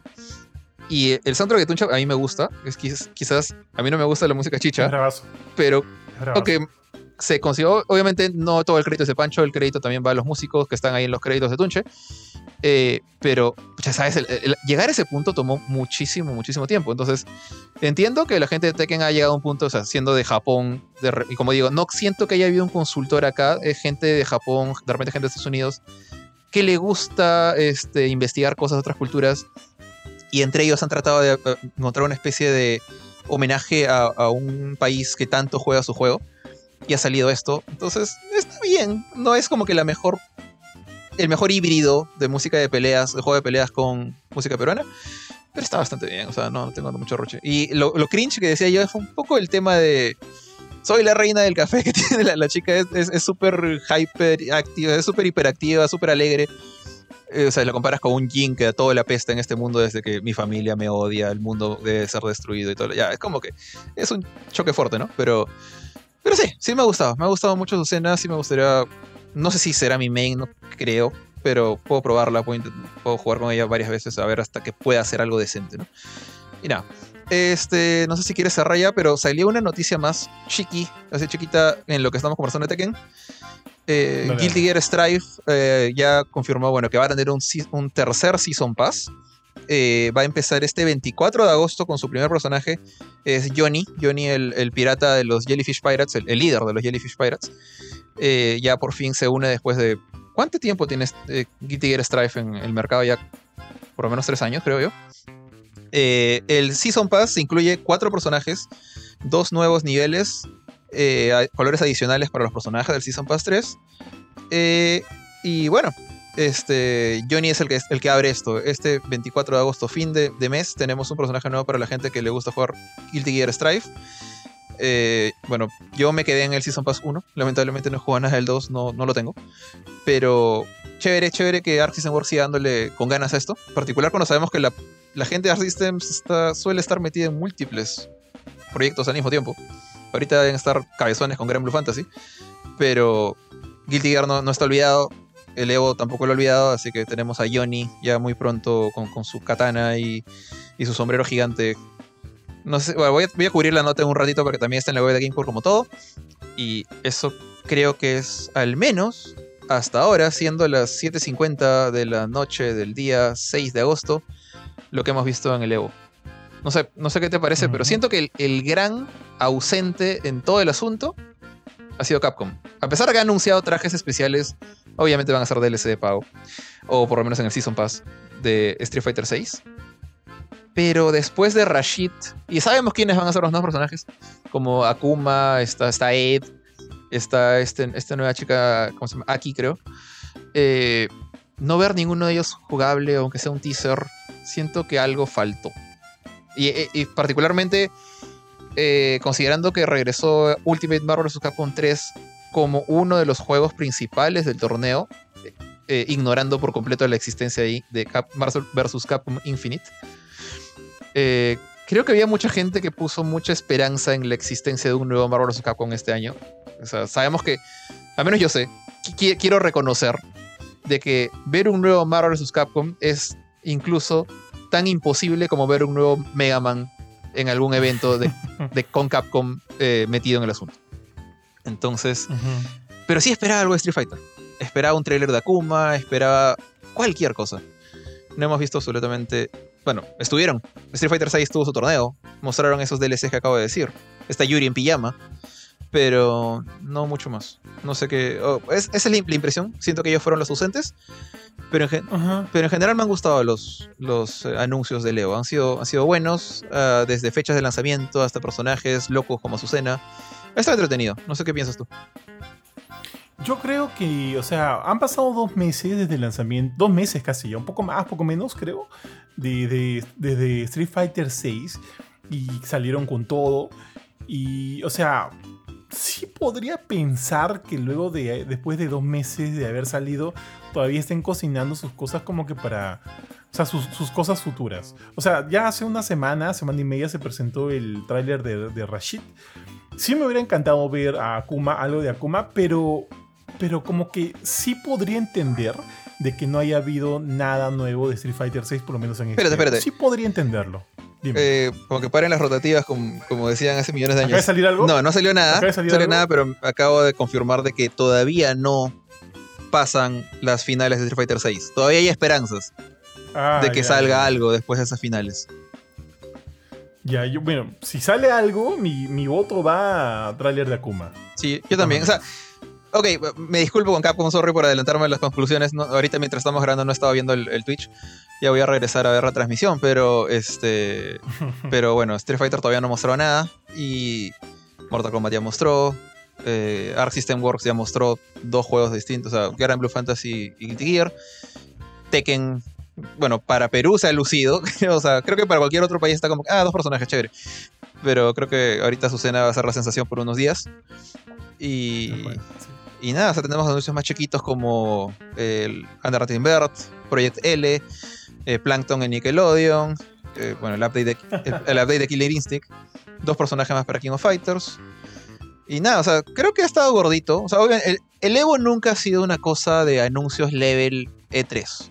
Nunca. O sea, siempre ha sido anuncios de extras para los juegos de pelea que ya conocemos, salvo que algún juego de pelea esté por salir. Pero no recuerdo obviamente me puedo equivocar, pero no recuerdo que, que lo, lo usual sea que un gran juego de pelea anuncie su existencia en el Evo. O sea, anuncie su existencia en el E3, en el Tokyo Game Show, en la Gamescom o en su propio evento aparte. Y en el Evo anuncia pues un trailer de gameplay, un nuevo personaje, un DLC por acá, que suele ser chévere, ¿ya? Pero, bueno, no, no creo... po- me encantaría comprar mis palabras, pero no creo que presenten un juego nuevo de peleas de Capcom ahorita. Trailer de Akuma, sí, muy probable. Trailer de Aki, de, de uno de los DLCs. Pero no un Marvel vs. Capcom 4. O sea, pucha. Si ahorita anuncian eso, te mando mi audio con mi reacción para que edites en el, en el, en el podcast, ¿ya? Pero no creo que pase. No, tío, Street Fighter 6 está muy reciente. Sí, o sea, no, no, yo creo, yo creo que no. No, no, no, no, no la hacen. Pero yo me contento con trailers de Akuma y de lo que va a venir de los, de los próximos DLCs del juego. Ok, ojalá, ojalá, ojalá sea el caso. Y, y de ahí, este. O sea, si vale la pena algo increíble, ya te, yo te paso mi audio con mis opiniones si quieres, pero si es, si es solo trailer de, de un personaje nuevo, chévere, creo que es lo esperable. Y, y sería un cierre bonito, pero ahorita, ¿qué es lo que más te ha gustado de todo lo que se anunció? Eh, mira, no te voy a mentir, tío. Lo de Azucena me, me llenó un poco el corazón de domingo. Me gustó un montón porque me parece paja. Pero estoy muy, muy hypeado con Mortal Kombat 1. Sí. Creo que Mortal Kombat 1, el regreso de, de- de- de algunos de los rumores que se esperaban que llegaran, como Reptile y demás, me ha gustado un montón verlo. Quiero jugar, o sea, quiero jugar Mortal Kombat 1. Me muero por jugar Mortal Kombat 1. Creo que de todito, de todito, de verdad es lo que ahorita más me hypea. Eso, que Tekken 8 me gusta un montón, ¿ah? Me gusta cómo se ve. Como ya te dije, es más, apenas salió lo de lo de Azucena, le hice el reel, ya lo subí, está ahí para todos los que quieran verlo. Pero eh, creo que mi corazón y mi amor por Mortal Kombat 1 es bastante fuerte. Así que, y aparte es el más próximo, ya ahorita llega, no falta mucho tiempo. Así que creo que es lo que más me ha gustado, definitivamente. ¿A ti? Eh, en mi caso. Eh, espérate, espérate, espérate. Quiero, quiero confirmar algo antes de decir lo que más me gustó. Eh, ya, nada. pensé que me había equivocado. Por un momento pensé que Sarina no era brasilera, pero acabo de confirmar que sí es brasileña, la de King of Fighters. Eh, Ah, entonces, creo que prácticamente. Es que acabo de ver un meme, solo para comentarlo. Acabo de ver un meme que, que sale, pues, que. Que México está feliz por, por bueno, dije, ¿no? Por, por Ángel en King of Fighters, por Ramón en King of Fighters, King en Tekken. México tiene un montón de gente ya. Brasil está con Eddie, con Christy, con Laura en Street Fighter. Y con King of Fighters con Sarina. Chile, bueno, tiene Isla. Por fin, tienen a alguien. tienen, a alguien por qué celebrar. Y Perú por fin tiene a Azucena. Y abajo sale Bob Esponja con la bandera de, Brasil.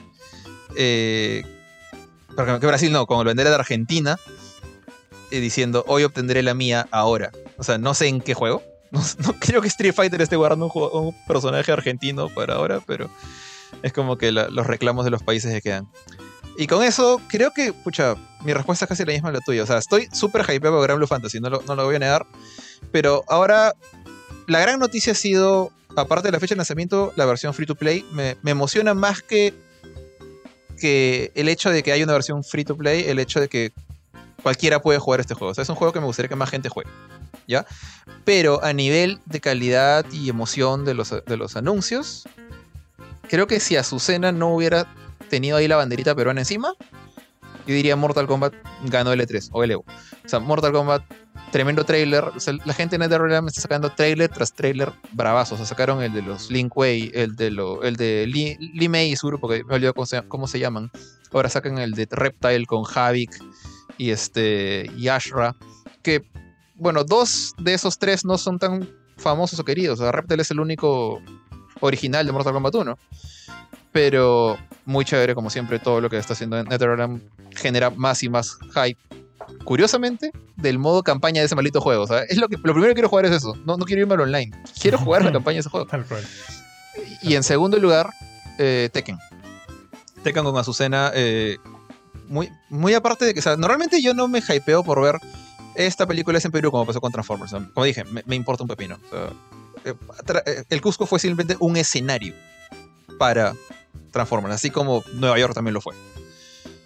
Pero ver un personaje que representa en cierta forma un, un nivel de trabajo por el parte del Tekken Team acá, de decir, ok, tenemos, vamos a hacer un personaje peruano porque mucha gente de Perú juega Tekken. Ok, ¿cómo lo hacemos? Y no es simplemente ponle un chuño y un poncho encima, sino que, ok, hazla como una persona que practica artes marciales, dale un trasfondo que represente a Perú, bueno, y el café, eso fue lo que encontraron. Eh, el café peruano aparentemente es bastante bueno, pero bueno, en fin, ya discutimos eso. Y hazla ver como una peleadora, pero con motivos peruanos en la ropa, ¿no? Y sale esta casaca bien bonita, con colores por todas partes, y el resto, una bandera prácticamente en sus leggings, sin dejar de ser leggings de combate. Eh, hacer toda la chamba, toda esa chamba del diseño de personaje, y si bien el sistema de combate no tengo idea cómo es que eso se relaciona con Perú, no me importa. El sistema de combate también es algo novedoso. No recuerdo muy bien ahorita qué personaje en Tekken. Sé que hay personajes en Tekken que tienen counters, pero ninguno que, tenga su base alrededor de ellos. O sea, por ejemplo, Steve Fox. Al comienzo yo pensé que ella esquivaba como Steve. Steve esquiva y saca su caja de colisión sin mover las piernas. Esa es su gracia, porque de ahí regresa y te mete un combo. Ella, no, ella espera que tú le pegas, que tú le pegues y te hace daño. Y ese sistema lo he visto en otros juegos, pero no recuerdo ahorita en Tekken alguien que se dedique a hacer eso. Y me parece que han llenado un huequito muy chévere con un personaje peruano. Me parece también chévere. Y bien diseñado. Entonces, es más o menos como lo que tú dices, como que. Qué gusto ver. O sea, es la primera vez, creo que puedo decir esto. Que, que Perú no es un simple adorno. No es un afterthought. No es como eh, eh, en Transformers. No es como en Shadows of the Tomb Raider un escenario. Es algo más. Y me gusta.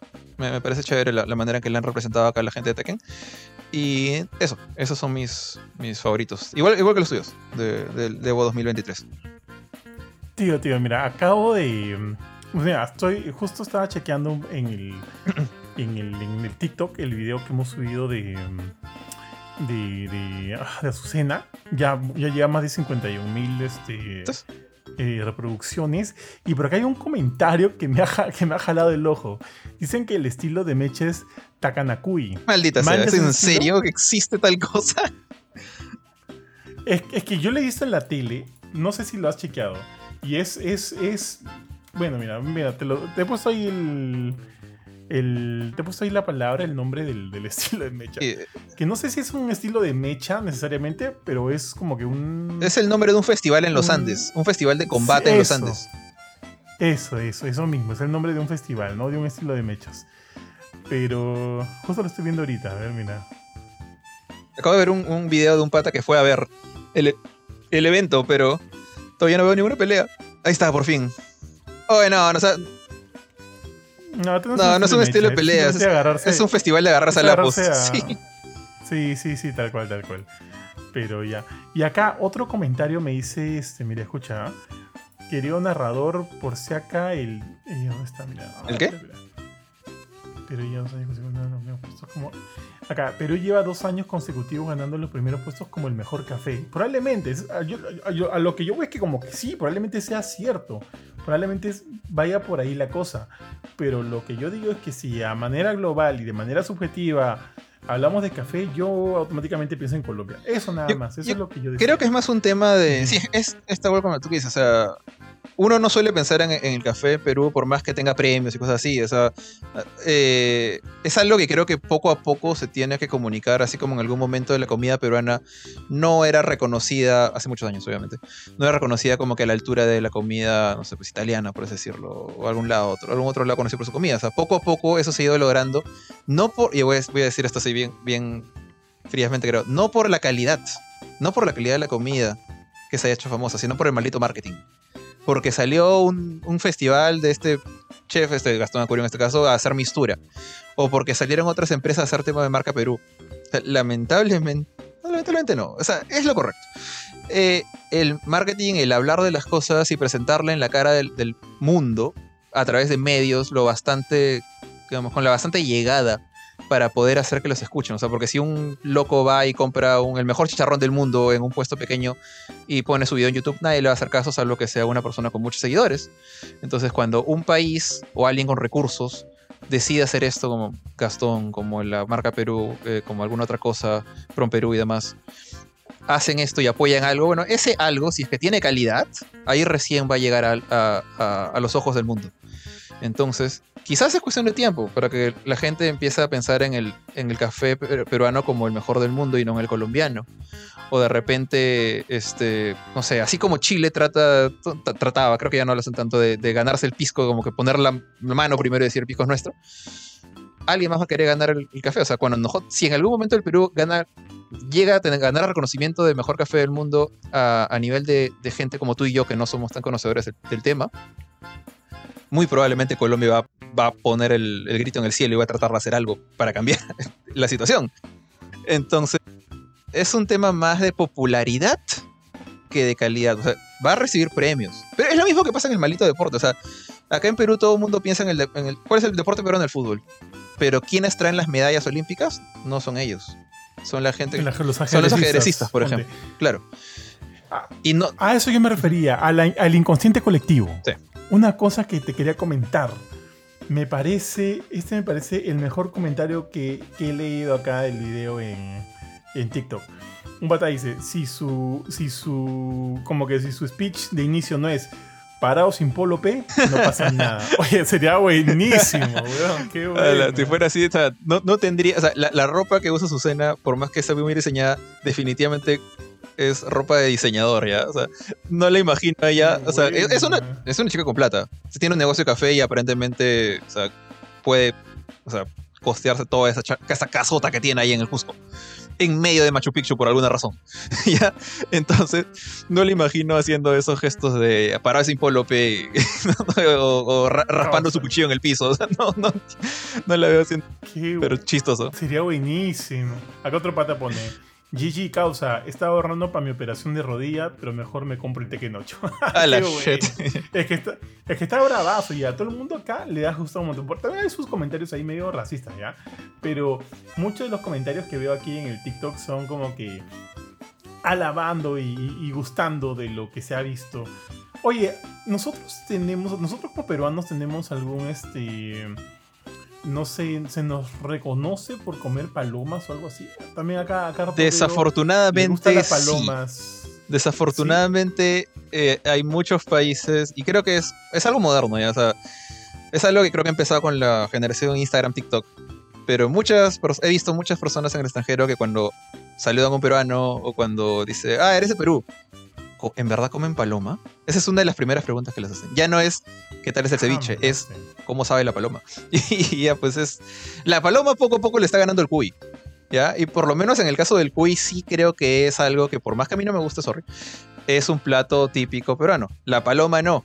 La paloma, hasta donde tengo entendido, es una cosa un poco más nicho, que sí se come, lamentablemente. Pero es. Sí se come, pero es paloma criada, o sea, la crían como si fuera un pollo, pues, ¿no? O sea, es una paloma. Un pichón. Un pichón, ahí está pero por alguna razón creo que la gente piensa que, el peruano promedio agarra una paloma del parque y la lleva al microondas. ah, no, no sabía que llegamos a ese extremo, ¿ah? no te juro que no sabía.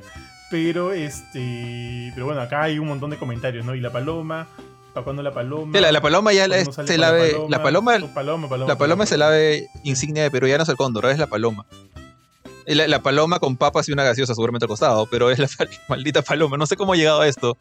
No sé quién empezó el, meme, pero es básicamente un meme. Pero sí, es, cierto lo que están diciendo. Eh, bueno, ya dijiste prácticamente todos los lugares donde nos pueden encontrar. Eh, elijan el que más les guste. Ahí estamos, este, ya sea con podcast, con videos, con artículos, reviews y noticias.